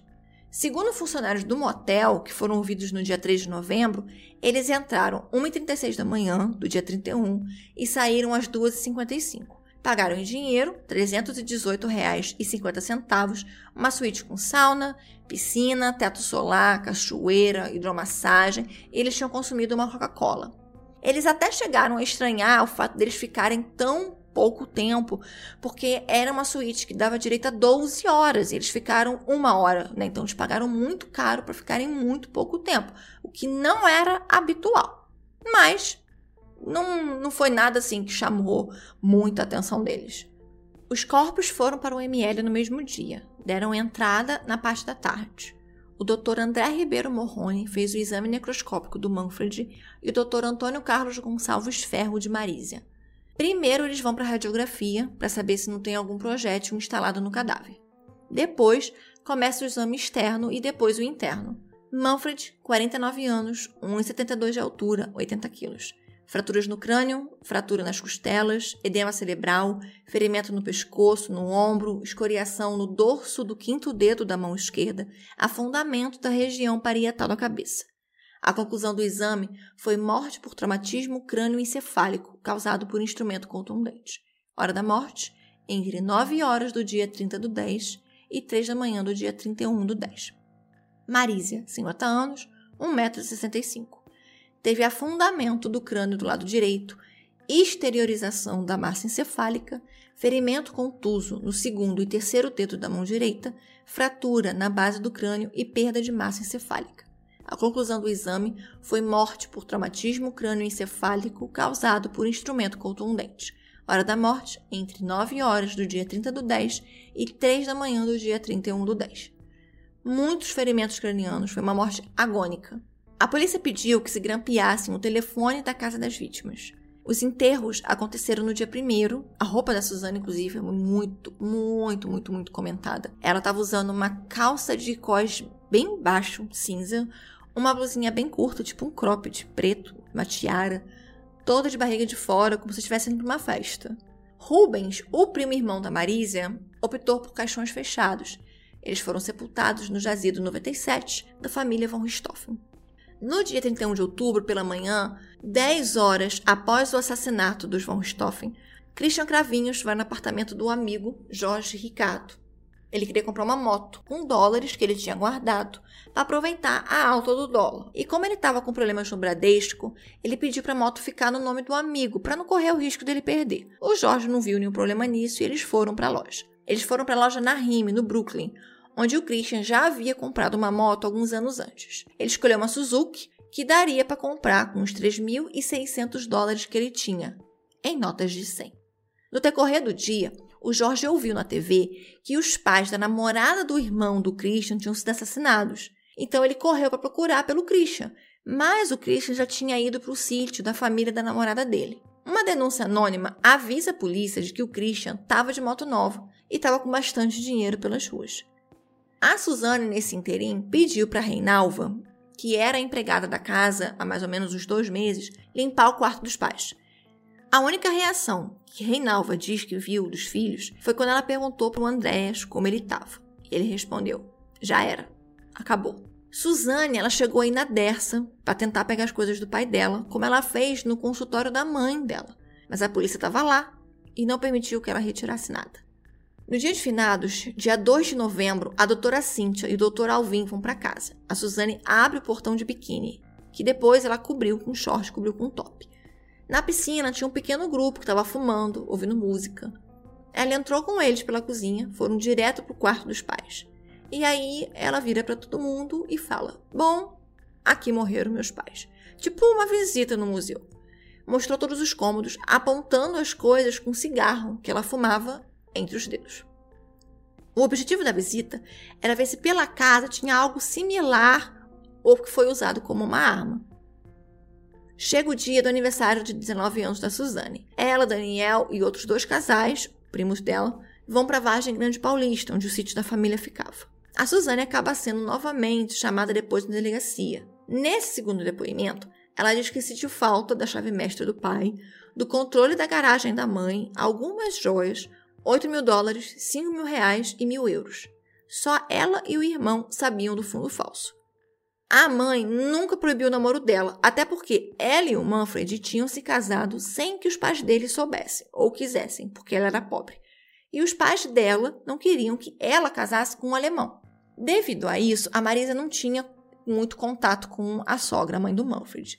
Apesar dela dizer isso, até onde eu pesquisei, tanto os pais da Marisa quantos do Manfred estiveram no casamento dos dois. Os pais do Manfred, o pai do Manfred morreu um pouco depois, inclusive. Até algumas joias da família von Stoffen foram dadas de presente para Marísia. E o Manfred também parece que tinha um bom relacionamento com a família. Então, não sei se o que ela diz condiz, condiz com a realidade. E a Marisa, ela sempre ia visitar a mãe. A mãe dela morava com um filho, né? Com o Miguel, o irmão da Marisa. O pai, ela diz que era um homem de coração enorme, um paizão, gostava muito do Daniel, mas ele também achava que ela poderia encontrar alguém melhor. Teve uma briga entre ela e o pai, mas os dois se desculparam. O pai nunca agrediu ela, nunca fez nada contra ela. Eles costumavam sim beber muito diariamente, o pai bebia escondido, a mãe bebia mais cerveja e mais uísque. A bebida era a briga constante entre os dois. O pai tinha amantes, ela falou. E aí, novamente, eu não encontrei nada sobre ele ter casos e ninguém ouvido nesse processo em qualquer momento citou, mencionou ou voltou a possibilidade de que isso fosse verdade. O gerente da locadora Blackbuster foi ouvido e disse nunca ter visto eles, que eles não tinham cadastro na loja e nem eram clientes. Ana Maria, a secretária do consultório da Marisa há sete anos, falou que a Marisa era bem-humorada, extrovertida, tinha muitos pacientes, era reservada, comentou que ela não gostava do namorado da filha e que a Suzane praticava artes marciais. Era tudo que ela sabia. Dez dias antes, o Manfred tinha dado uma palestra na Faculdade de Engenharia em São Carlos. Então a polícia foi até lá para conversar com um amigo e o professor da faculdade, o Walter Nimir, o mesmo que tinha chamado ele para trabalhar na Dersa e que tinha saído por problemas de saúde. Ele disse que o Manfred estava muito preocupado em prover os filhos, que ele era muito fechado.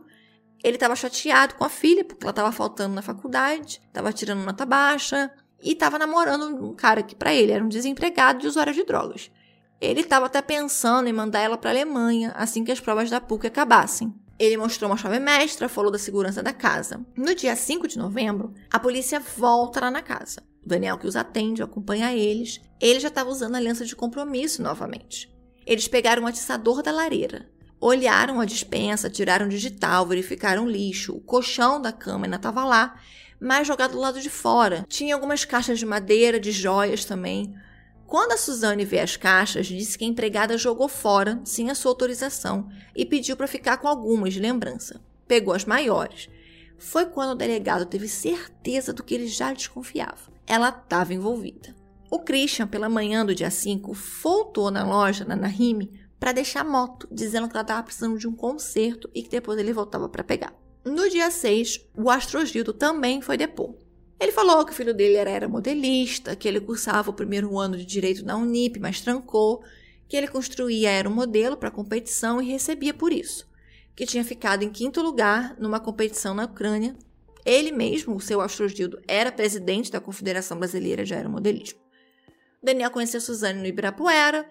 Ele se dava muito bem com Christoffen, não sabia que tinha alguma proibição de namoro, só sabia que tinham regras para os estudos da Suzane não serem prejudicados. O Andrés ia muito lá na casa dele. A mobilete ele tinha e ficava escondido na casa dele, mas ele só soube disso pouco tempo antes de tudo ter acontecido. Também pouco tempo que ele sabia que o Manfred não conhecia essa mobilete e ele só permitiu o uso se o Daniel e a Suzane vigiassem o Andréas. O casal, o Manfred e a Marisa, tinham dito para ele que eles tinham bastante dinheiro em casa. Mostrou uma pasta, né? E o Manfred disse uma vez que não tinha mais intimidade com a esposa. Então, realmente, pareciam bem próximos, né? Ele contou só para ele, não tinha contado isso pra mais ninguém. Ele os viu pela última vez no dia 3 de julho, que é o dia do aniversário dele e do Andréas, que eles tinham comemorado juntos. Daniel, Suzane e Andréas não usavam drogas. O Daniel só fumava um cigarro mentolado. Então, assim, ele nunca tinha visto que dentro da casa dele os três usavam, uma, fumavam maconha. Nunca sentiu cheiro, não sei como. Nunca sentiu cheiro, nunca viu nada. Como? Não sei. No dia 30, ele estava vendo novela. A Suzane e o Daniel estavam na casa dele desde as 18 horas. Eles alimentaram os peixes. Ele ouviu Daniel dizer que iam pegar o Andréas, deixar ele na Red Play e depois eles iam para um motel. De madrugada, o Daniel ligou pedindo ajuda. E quando ele chegou lá na cena, os três estavam chorando muito, estavam muito desesperados. Completamente diferente de como o policial diz que eles estavam. O padrinho da Suzane, José Carlos, também depois. Ele conhecia o Manfred desde 1977. Eles trabalharam juntos na Promon, na Senec.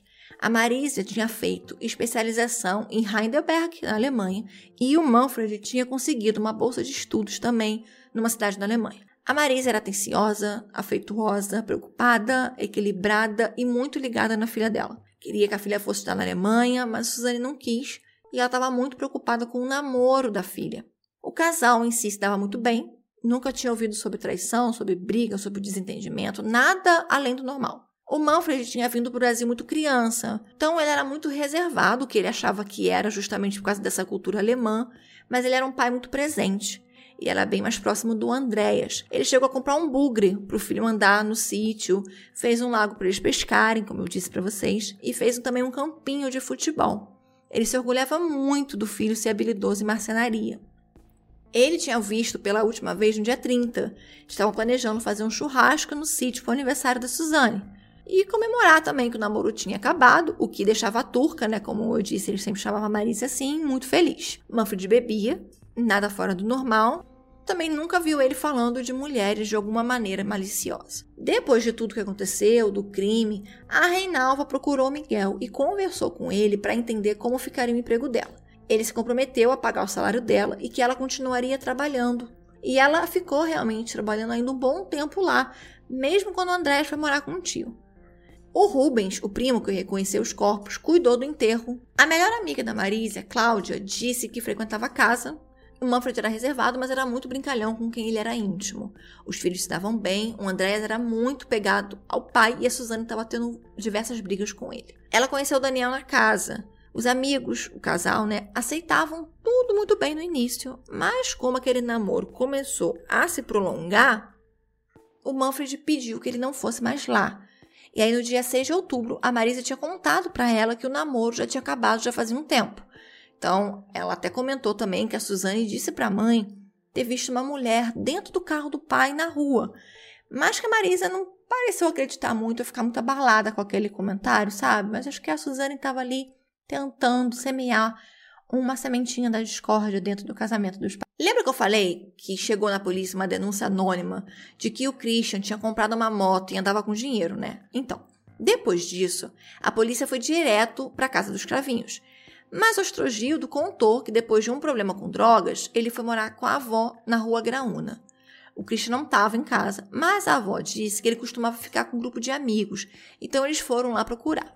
Eles o encontraram a um quarteirão dali e o levaram para a delegacia, mas dizendo ser para reconhecer alguns objetos furtos de roubo, não falaram nada para ele. Ao chegar na delegacia, que ele foi descobrir que não era bem aquilo. E aí ele começou a ser indagado sobre a compra da moto que primeiro ele negou saber de qualquer moto, né? O dono da loja, o Marcos, foi então chamado. E aí o delegado pediu para o Marcos olhar para o Christian e aí na hora ele reconheceu, era um homem que tinha comprado a moto. Com o reconhecimento positivo, o delegado apertou o Christian.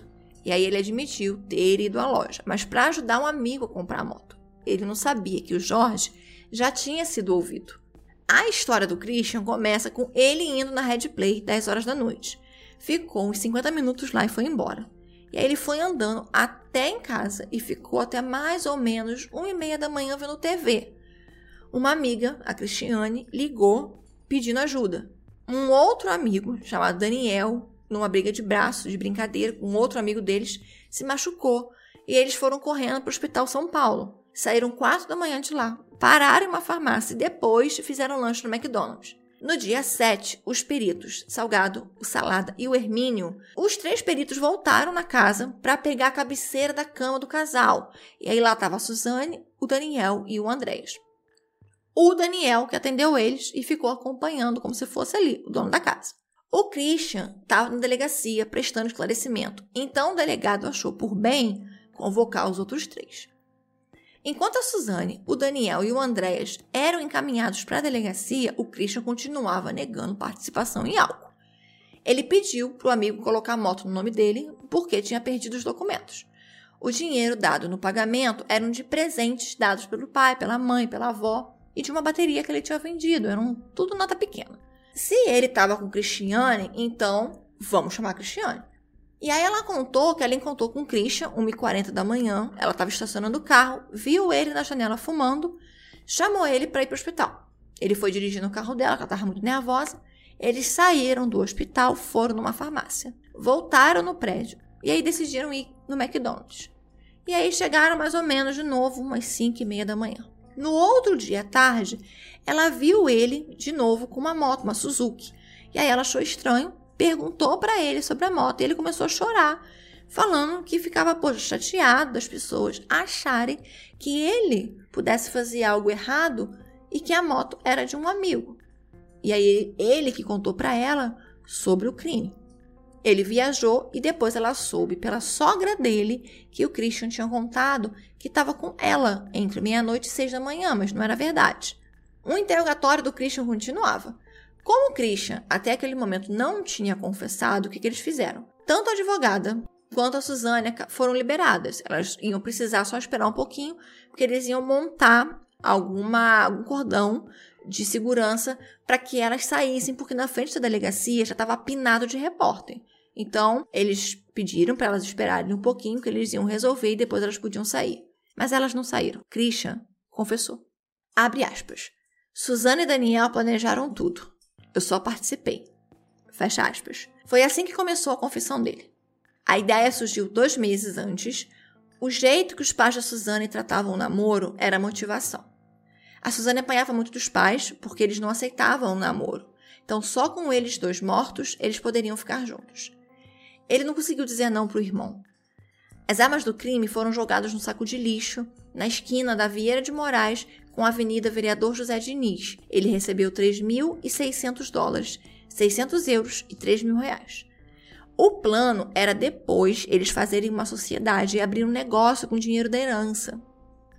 Sem ter mais qualquer outra opção, a Suzane acaba confessando. O tio dela, o Miguel, estava escondido e aí ele ouviu tudo. De acordo com ela, a família era feliz, mas do nada os pais começaram a implicar com Daniel. Então eles começaram a brigar muito. No Dia das Mães, o pai deu um tapa forte no rosto dela. Quando os pais viajaram, ela disse que foram os dias mais felizes da vida dela. Mas quando eles voltaram, os dois de novo começaram a ter que se encontrar escondido. Então, em agosto, a vontade de sumir com os pais cresceu muito. E um mês antes, o Daniel inventou lá as armas e chamou o Christian. Mesmo no dia, ela diz que se arrependeu, mas também não fez nada para impedir eles. Não viu os pais serem mortos, ficou lá só embaixo, esperando por eles. Eles simularam um assalto, o Christian pegou umas joias, pegou um dinheiro, colocou na mochila, ela ficou com os 300 reais para pagar um motel. Ela também diz que foi ela que pegou a chave mestre do pai tinha sumido e que ela estava assim, confiante de que ninguém nunca desconfiaria, que na cabeça dela, aquilo que eles fizeram era um crime perfeito. Assaltar uma casa, porém só desorganizar um cômodo. E tirar as coisas dentro de uma cômoda e jogar tudo praticamente no chão da cômoda, tudo que está em cima da cômoda ficar. Fazer, é, entrar na casa pulando uma janela, sendo que, como que vocês entraram primeiramente dentro da casa? Porque não arrombaram um portão, é, não tem uma tentativa, pelo menos, de arrombar aquele portão. Então, como é que vocês chegaram na porta de entrada? Então, assim, realmente não foi exatamente um, né, um, um falso latrocínio bem arquitetado. Como ela imaginou que aquilo não ia ser descoberto, eu não faço a mínima ideia, porque era tão óbvio que seria. Ela também diz que a motivação dela não era financeira, tinha sido o amor. Com as confissões ou versões de confissões do Christian e da Suzane, faltava então o Daniel. Tudo tinha sido ideia dele. A Suzane estava triste, deu a entender que matar os pais era a única opção que eles tinham. Então, na última semana, ele montou as armas na oficina que ele tinha na casa dos pais dele. Ele pegou a jarra laranja na cozinha, ele passou a toalha no rosto do Manfred para que, de alguma forma, na cabeça dele, ele fazendo aquilo, as coisas iam voltar no tempo. Mas ele e a Suzane estavam já planejando o que, que eles iam fazer com a herança. Os investigadores saíram da delegacia em diligência na casa do Christian e na do Daniel. Na do Christian, foi encontrado 490 euros escondidos dentro da capa de uma raquete de tênis e 1.810 dólares dentro de um aparelho de som. Na do Daniel, tinham 1.500 dólares e 700 reais dentro de um estabilizador. As joias estavam no terreno da chácara dos pais da namorada do Christian, no condomínio Porta do Sol, que fica na Avenida Presidente Castelo Branco. O pai dela, que era um oficial de justiça, foi avisado e aí foi todo mundo para lá. As joias estavam dentro de um saco de mercado, mas meio jogado, assim como se tivesse sido arremessado. E aí dentro do saco tinha um colar de pérolas, um colar de rabo de elefante com quatro voltas, um par de brinco de argolas, dois anéis, tinha bracelete, tinha uma corrente com pingente azul, uma corrente com uma letra M, um par de brincos com três pingentes, um outro par de brincos com detalhe em branco e um pingente com patuá. A prisão dos três foi pedida. A Suzane foi para a 89 delegacia e os irmãos para a 77 a reprodução simulada foi marcada para o dia 13 de novembro. A reprodução foi realizada com os três, seguindo a versão de cada um. A equipe foi formada pela delegada Cíntia Tucunduva. Peritos criminais foram, foram Ricardo Salada, o perito Salgueiro, a doutora Jane, que era chefe do departamento de perícia na época, os fotógrafos Edson e José Carlos Aloy e os desenhistas, o Flávio, que gravou toda a reprodução, o Leonardo e o Luiz Cláudio. O promotor de justiça Virgílio, que acompanhou também os depoimentos, estava lá presente. E o médico legista, o André Morrone, também estava na reprodução simulada. Todos os que atuaram como sendo as vítimas e os envolvidos eram também policiais. O primeiro na reprodução foi o Christian.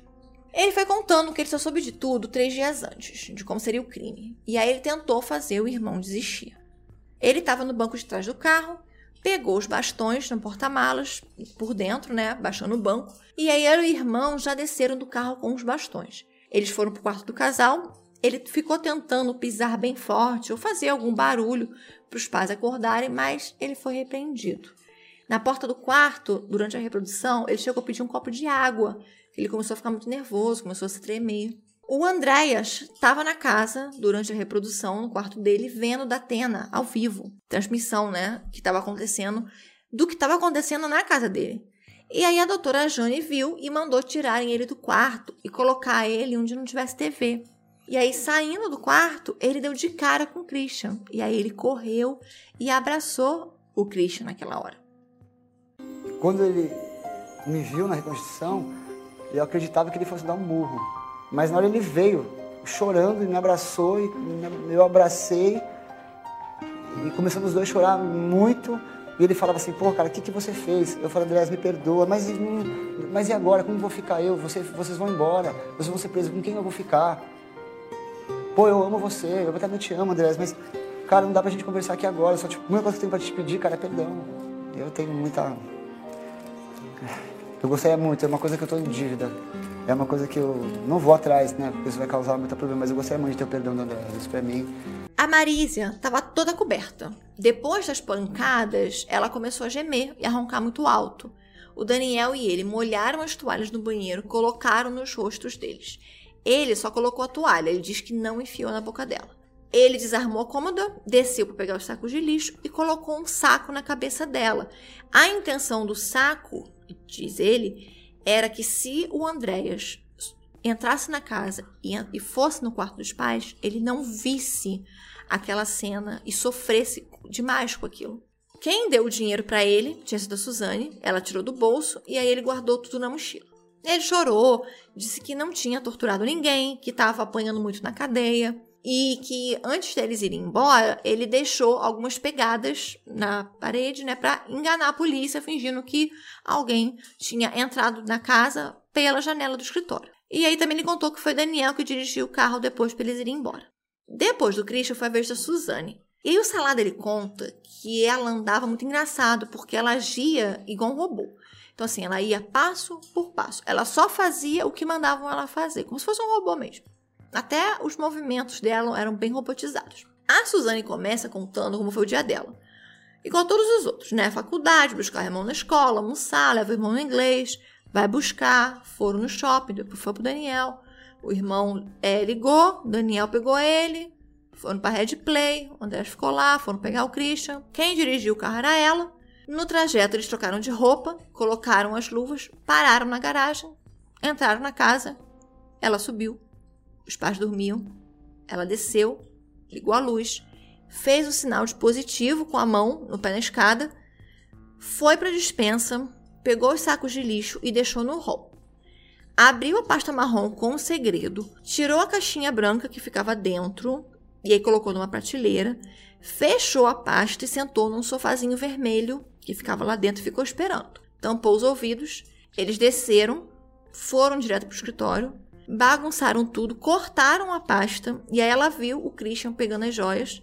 Foi todo mundo para a porta da frente, trocaram de roupa e aí guardaram tudo num saco de lixo e foram embora. O último era o do Daniel, que antes mesmo de começar já estava chorando sem parar. Ele e o irmão, na versão dele, ficaram no pé da escada esperando o sinal da Suzane. E aí ela chamou os dois, acendeu a luz. Ele entrou primeiro no quarto e depois o Christian. E aí a Suzane desceu. Cada um foi para um lado da cama. Ele reproduziu as pancadas no Manfred, mas aí ele sentou no chão e teve uma crise de choro muito forte. O policial que estava fazendo o Manfred, ele falou que era muito parecido com o Manfred. E realmente era muito parecido. Então ele abraçou o perito, o Salgueiro, e aí a advogada dele também ficou ali tentando consolar. Ela também estava lá na reprodução. Ele fumou, deram um cigarro para ele, ele começou a fumar. Fizeram uma roda, começaram a rezar. Olha a situação. E aí ele se acalmou, mas passou o resto da reprodução simulada de mãos dadas com a doutora Jane. Depois de trocarem um policial, aí a reprodução continuou. Ele foi no banheiro, molhou a toalha, colocou a toalha molhada no rosto do Manfred, se ajoelhou ao lado da cama, chacoalhou o braço dele e aí ele não acordou. Mas estava fazendo um barulho muito alto. Então ele desceu, pegou uma vasilha qualquer na cozinha, encheu de água no banheiro, tirou a toalha do rosto dele e jogou água. E aí ele pegou a arma lá no fundo falso e jogou em cima da cama. Eles desceram. Quando eles desceram, a Suzane perguntou para ele: "Já acabou?" E ele respondeu que sim. Eles começaram então a bagunçar o escritório. A Suzane disse que eles precisavam cortar a pasta. E aí ele foi na cozinha, pegou uma faca. Ele e o irmão trocaram de roupa. Ele voltou pro quarto ainda, porque ele esqueceu os bastões lá dentro do quarto. Então ele não voltou.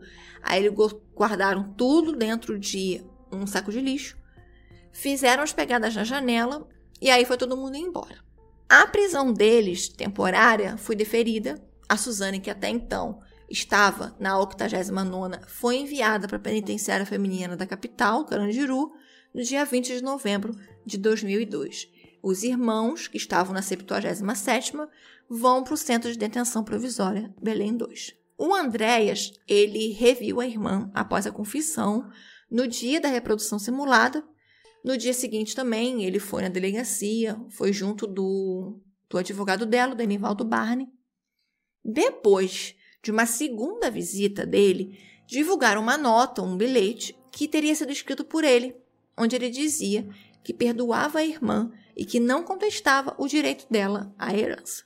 Uma das últimas vezes que os irmãos von Richthofen se viram foi na véspera do Natal de 2002 o Denivaldo Barney assumiu a tutoria e a defesa da Suzane, e ele chamava ela até de filha.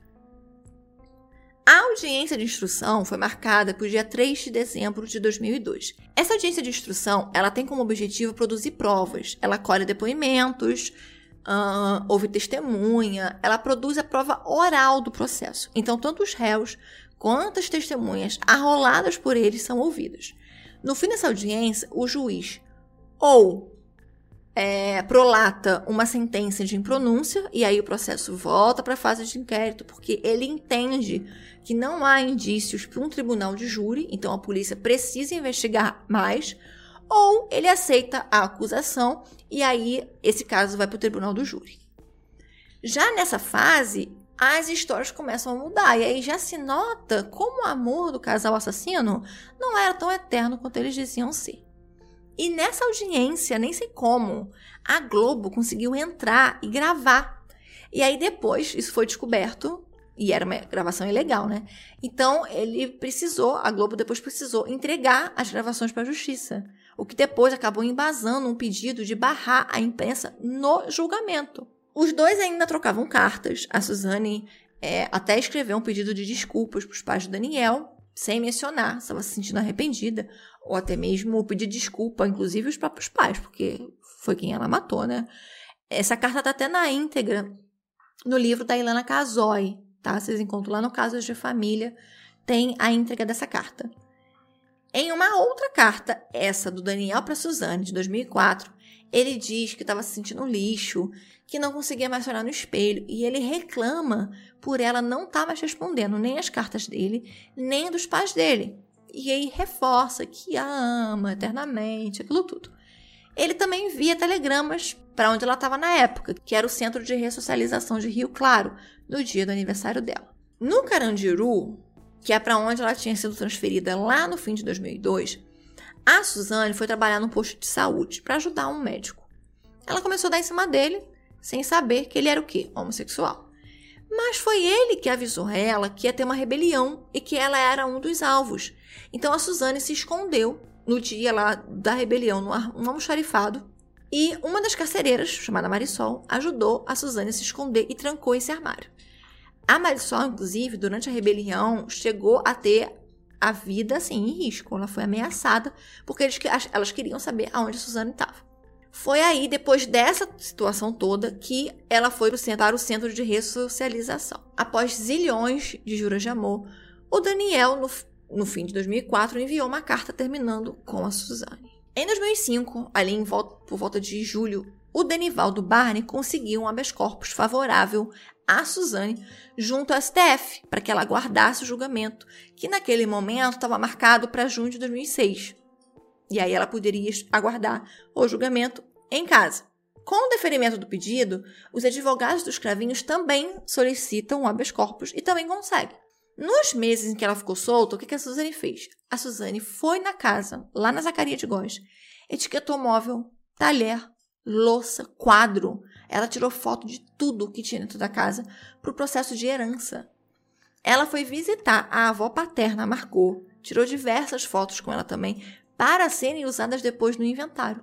A mãe do Manfred veio a falecer em 2006. Em testamento, deixou para Suzane uma casa avaliada em meio milhão, um carro e 50 mil reais, e também parte das joias da família. Andréas, ao saber que Suzane estava solta, externou ao promotor do caso, Roberto Tardelli, que estava preocupado com a segurança dele, dava Suzane conseguir chegar perto dele. O Christian Daniel deram uma entrevista para a Jovem Pan em janeiro de 2006, que foi assim. O Daniel chegou a dizer na entrevista que ele desejava viajar para fora do país para competir em campeonatos de aeromodelismo. Assim, a entrevista não pegou nada bem. Eles riram durante a entrevista, então as pessoas ficaram muito chateadas porque parecia que eles estavam se vangloriando de terem matado duas pessoas dormindo.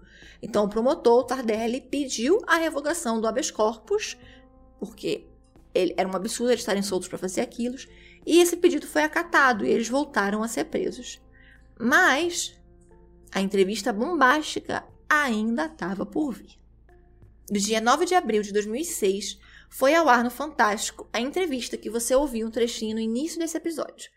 Suzane com a blusa da Minnie, pantufa de coelhinho, três calopsitas penduradas. O primeiro dia foi gravado no apartamento do Barney e o segundo na casa da Luzia Sanches, na cidade de Itirapina. A repercussão dela foi imediata.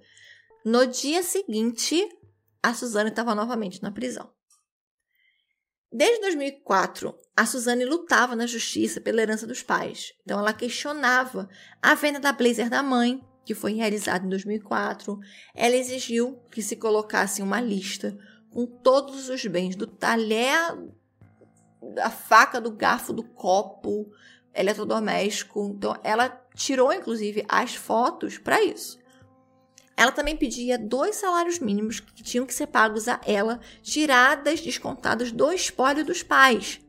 No processo, ela usou aquele bilhete lá que o Andrés escreveu em 2002 como prova de que ele, que era o inventariante, se manifestou em favor dela. Ele contestou esse bilhete, disse que escreveu por ter sido enganado, que ele estava perdido, estava confuso, tinha acabado de perder os pais, ela era a única família que ele tinha e ela ficou falando que se ele não fizesse aquilo, ela não teria como pagar advogado, que ela não iria ter como viver. E aí, na emoção, ela foi ditando e ele foi escrevendo. A Suzane, nesse mesmo processo, também pediu que um outro imóvel da família, que ficava na Avenida Damasceno Vieira, fosse liberado para ela fixar residência. Então, ela queria que todos os custos do apartamento fossem quitados, fossem pagos, e que esse imóvel fosse dado a ela para que ela morasse nele. Ela também queria que aquele Gol Highway que ela ganhou de presente quando ela passou na PUC, que ela usava, né, mas que estava no nome do pai dela, fosse excluído do espólio e dado a ela. Assim como também ela pedia as joias da avó paterna, integralmente, não só as que a avó já tinha deixado a ela em testamento. Não, ela queria todas. E ela não matou os pais por dinheiro, lembrem-se disso. Foi tudo por amor. Em 2007, ela declarou até que queria desistir da herança, mas voltou atrás. Ó, oh, meu Deus. Na época, ela teria direito a 1 milhão e 800 mil reais e o Andréas a 780 mil. E ainda, sem querer o dinheiro, ela pediu metade do seguro de vida dos pais. O Andréas entrou na justiça pedindo a exclusão dela da partilha. Em 2017, a Lei 13.532 foi sancionada. E aí ela mudou a legislação para quem comete crimes dolosos, que aí a partir dessa lei, essas pessoas podem ser excluídas da herança por pedido do Ministério Público, não só da família, como era antes, que precisava um familiar direto da vítima entrar na justiça requerendo, assim como o Andréas fez, requerendo a exclusão. Agora não precisava mais ser feito dessa maneira. O Denival Barney conseguiu para ela uma pensão do INSS dos pais da Suzane. Entre o dia do crime de 2004, ela recebeu pensão pelos dois, que somados dava quase 3 mil reais por mês. E ela recebeu até completar 21 anos. O Ministério Público pediu depois o ressarcimento de todo o dinheiro assim que eles descobriram o que estava acontecendo. Mas só em 2013 o Tribunal Superior mandou que ela devolvesse centavo por centavo. O julgamento começou no dia 17 de julho de 2006, no plenário 10 do Tribunal do Júri de São Paulo. Os advogados de defesa da Suzane eram Denivado Barney, Eleonora Nassif, Mário de Oliveira, Mário Sérgio de Oliveira, Mauro Otávio Nassif. Os advogados dos cravinhos eram Geraldo Jabur, Gislane Haddad Jabur. Os representantes do Ministério Público eram Roberto Tardelli e Nadir de Campos Júnior. E o assistente de acusação, que foi contratado pelo Miguel, era o Alberto Zacarias Turon. O juiz do caso foi o Alberto Anderson Filho.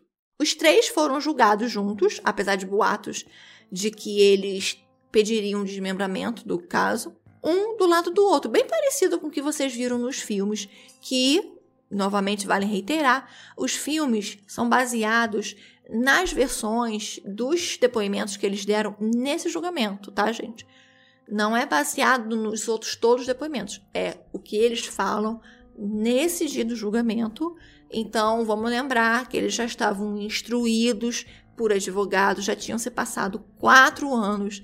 O Daniel e a Suzane já tinham rompido, já tinham brigado, já estavam se degladiando. Então, assim, eu acho que são versões muito poluídas do que realmente aconteceu, porque ali cada um estava querendo se salvar, né? Então já era muito ensaiado aquelas versões.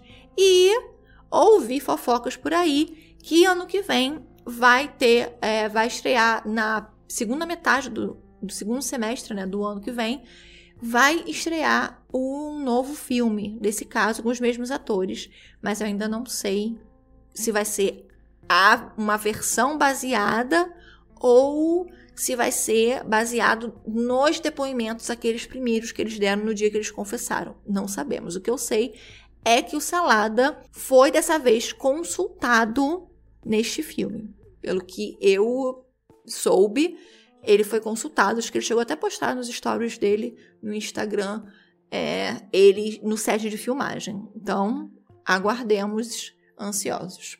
A Suzane creditou a Daniel toda a ideia do crime. Ele queria o dinheiro da família dela, a vida boa que ela proporcionava, definitivamente o amor que em cartas ela dizia que seria eterno e que não havia nada que o destruiria.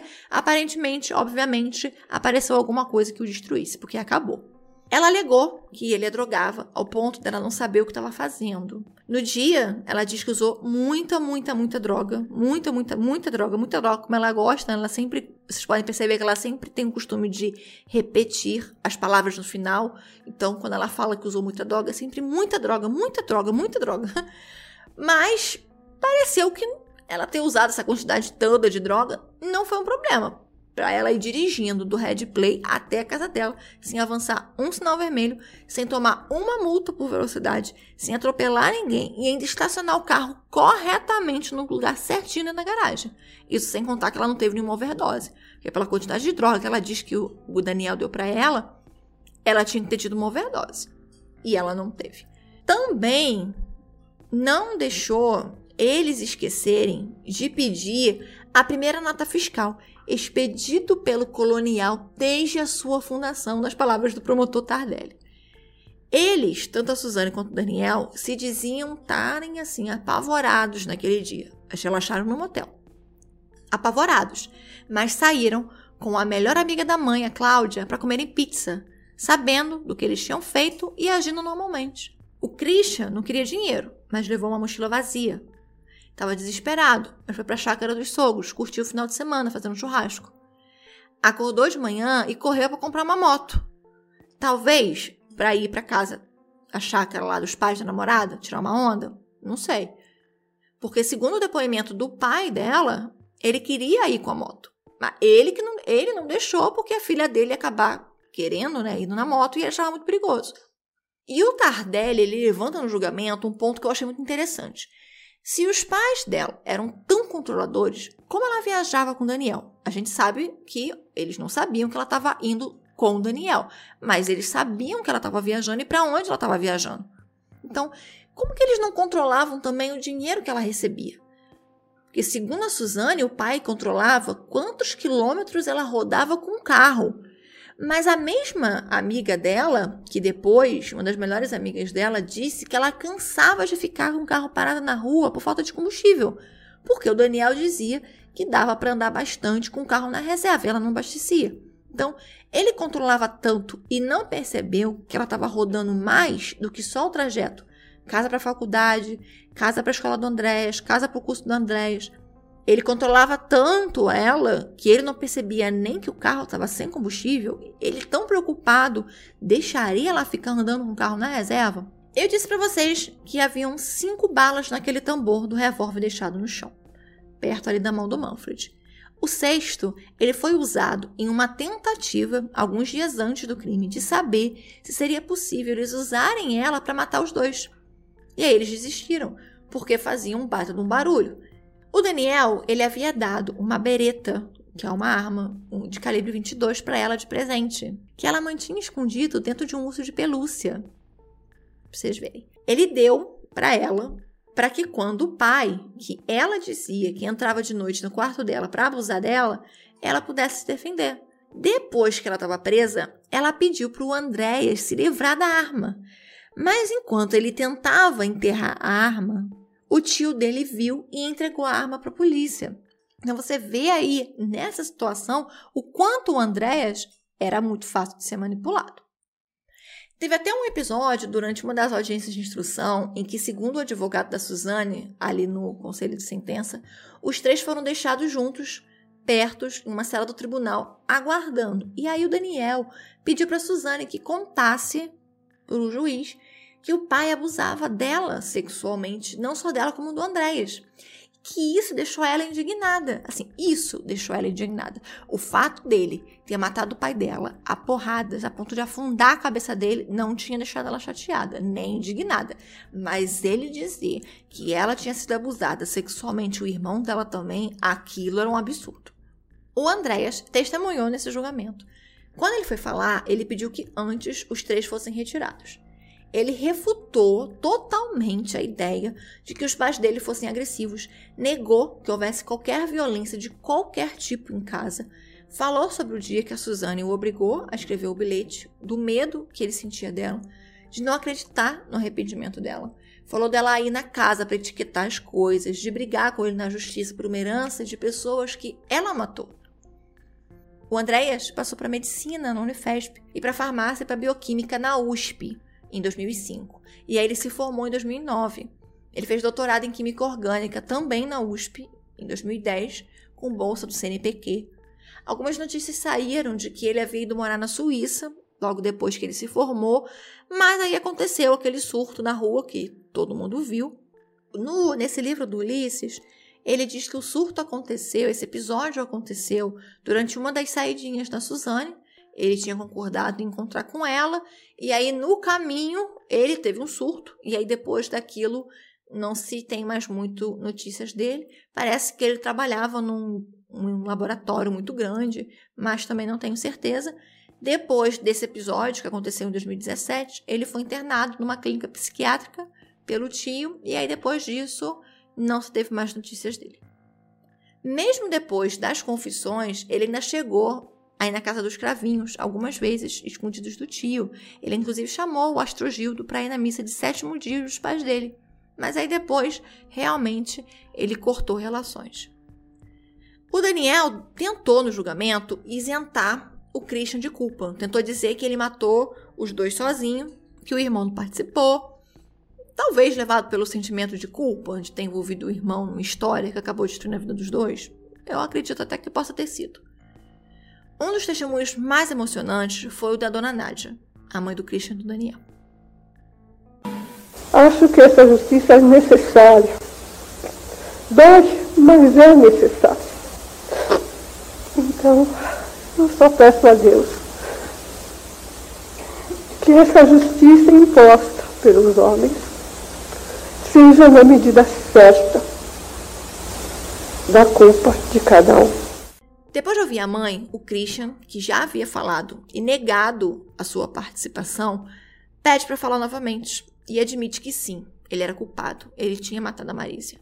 A Suzane foi condenada a 39 anos e 6 meses nos artigos 121, no parágrafo 2, inciso 1, que é motivo torpe, inciso 3, meio cruel, inciso 4, usando o recurso que impossibilita a defesa da vítima.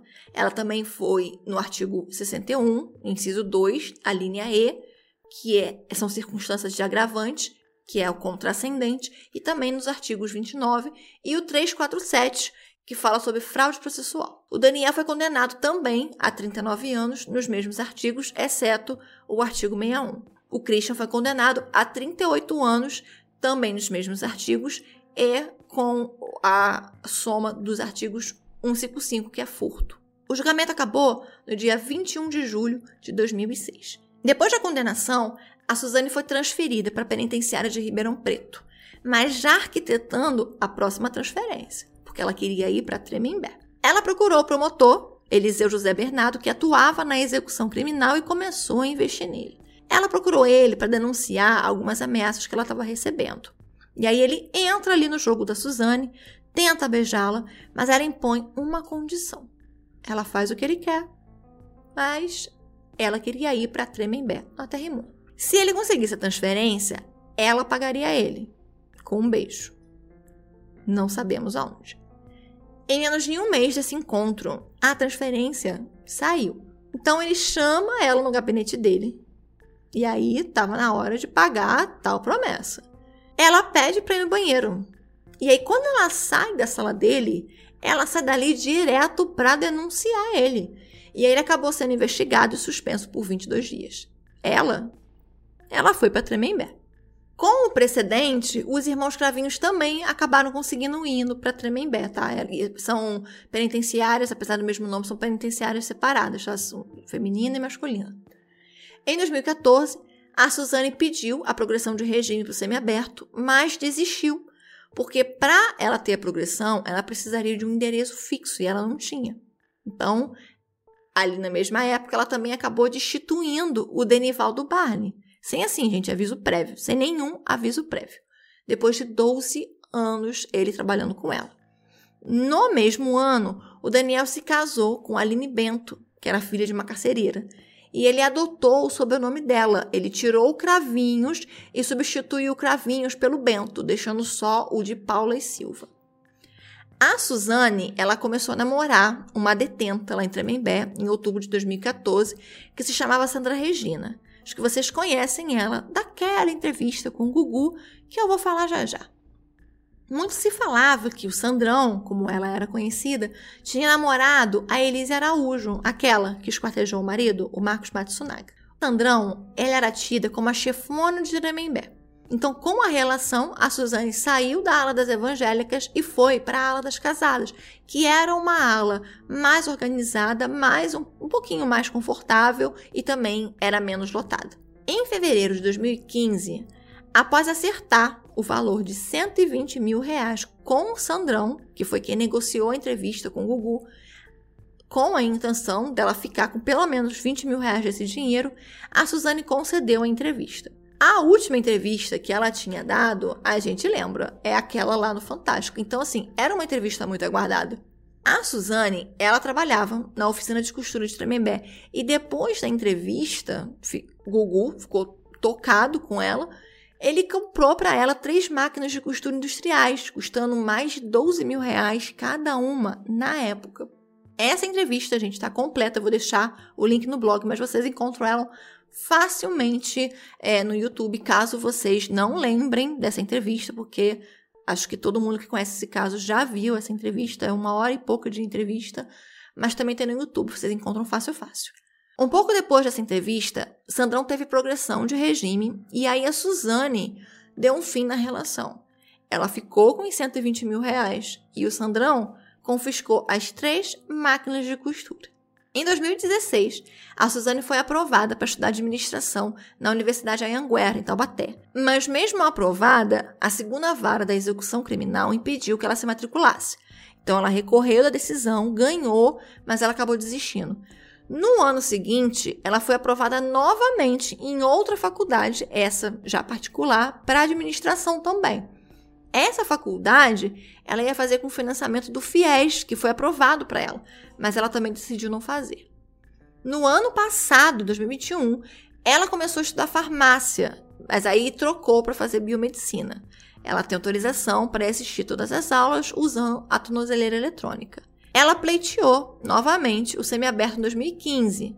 E para ter direito, ela precisava de um endereço fixo. Então, ela aproveitou a aproximação de um irmão de uma detenta, o Rogério Oberg, para conseguir um endereço. Para ter a progressão, ela também precisava fazer um exame criminológico e, se o juiz determinasse, um teste chamado Rorschach. Ela já tinha feito esse teste em 2013 e não tinha sido aprovada. Então, dessa vez, ela passou no exame criminológico e no psicológico também. Deu o lado favorável a ela contrário àquele lá de 2013, que além dela não ter sido aprovada no teste do Rorschach, o exame criminológico também não deu um laudo positivo a ela. Mas, mesmo com o laudo do exame criminológico e do psicológico, o juiz mandou ela fazer o Rorschach. Ela tenta e ela é reprovada duas vezes no teste. O caso vai para a juíza a doutora Zuelise Araik, que acaba concedendo o semiaberto em outubro de 2015, mesmo sem ela ter tendo sido aprovada no teste. Ela, em 2017, pediu a progressão para o regime aberto, mas aí o pedido foi negado. Em 2018, ela foi flagrada descumprindo o regime semiaberto ao ser vista em uma festa de casamento, mas a justiça retornou a ela o benefício. A primeira saída dela após o semiaberto foi em 2015, no Natal. Apaixonado, o Rogério estava lá na porta para esperar ela. Eles ficaram noivos em 2017 e se você me perguntar se eles ainda estão juntos, a resposta é não. Eles terminaram em 2020. O Christian ele foi para o semiaberto em 2017. Ele começou a namorar na cadeia, noivou, casou, teve uma filha.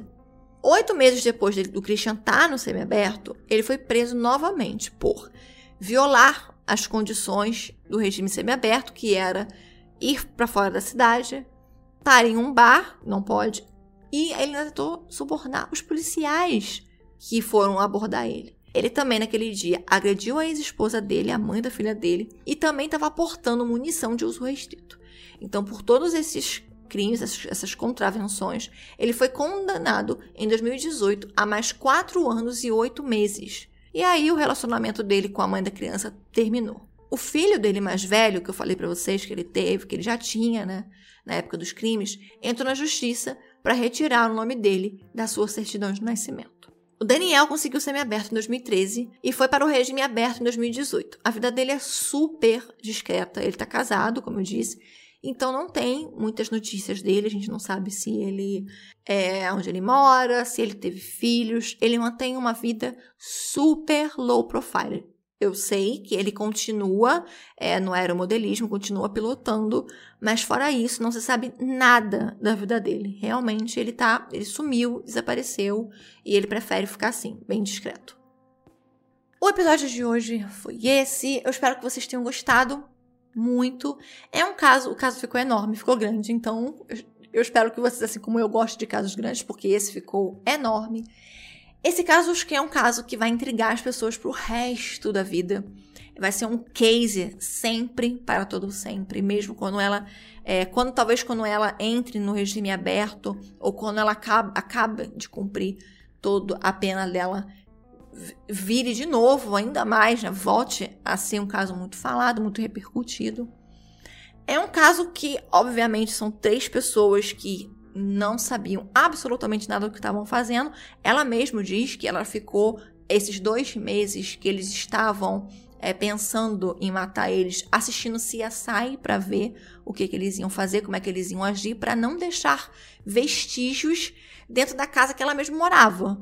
Que a polícia ia saber que o Christian e o Daniel tiveram lá durante 30 dias. Então, qual teria sido o problema de ter uma digital deles? De ter uma, um fio de cabelo ou de ter qualquer coisa. Teria sido normal. Então você vê como é que a maturidade dela, como os exames criminológicos dizem que ela, que ela é imatura emocionalmente e psicologicamente, realmente ela é. Você vê nisso a imaturidade de achar que realmente ninguém vai pegar um crime bobo desse. Além de, sem sentido algum, você matar seus pais porque eles não aceitam seu namoro. Isso é, é muito infantil, né? Existem zilhões de maneiras de você resolver o problema e não é nenhum deles envolve matar alguém. Bem, é, o link da campanha de apoio tá aqui na descrição desse episódio e de todos os outros episódios. Então, para você que não segue a gente lá no Insta, o caso tá saindo hoje aqui, depois de uma escolha por enquete. Então, a maioria preferiu que o caso saísse no dia em que o caso Von Stoffen completa 20 anos. Sobre o sorteio, essa semana saiu o post em que vocês podem comentar para participar. Só vai ser preciso ir lá dizer que você quer e pronto. Não precisa me seguir, não precisa marcar ninguém. Também não é patrocinado, tá, gente? Além de mim mesma que estou patrocinando. No próximo domingo não vai ter episódio, tá? Eu preciso adiantar, gente, alguns conteúdos dessa semana. Eu tô com muita coisa pendente, muita coisa atrasada. E eu preciso tentar me organizar para poder voltar a ter vida, gente, porque eu eu tô para fazer esse caso, por exemplo, eu passei a semana inteira presa dentro do é, sentada em frente ao computador, fazendo pesquisa, lendo, então tá muito cansativo, então eu preciso conseguir me concentrar e fazer um planejamento e já subir os episódios e deixar já agendado para que eu consiga respirar um pouco, eu não tô conseguindo. E eu faço tudo sozinha, como vocês sabem. É muito difícil, eu não tenho habilidade com edição, então eu, eu sofro demais, eu perco um dia, dois dias para fazer uma edição, então é muito difícil. Então eu preciso desse tempo para eu conseguir fazer com calma as coisas e tentar é, minimizar as crises de ansiedade que eu tô tendo, que não estão me fazendo bem. E eu não quero não vou parar o podcast, tá, gente? Vou deixar claro, tá? Eu só preciso me organizar um pouco. Então, essa semana não vai ter episódio, mas no outro domingo, daqui a 15 dias, vai ter normal, tá? Eu só preciso realmente desse tempo. Eu peço mil desculpas a vocês, mas eu preciso desse tempo para que vocês tenham conteúdo de qualidade, para que eu consiga manter a minha saúde mental, que eu não estou conseguindo, tá indo pro brejo. Então, para que eu não pire de uma vez, eu vou precisar dessa parada. Mas é muito rápido, vocês vão ver. Já já eu volto. Bem, é isso. Até já. Beijos!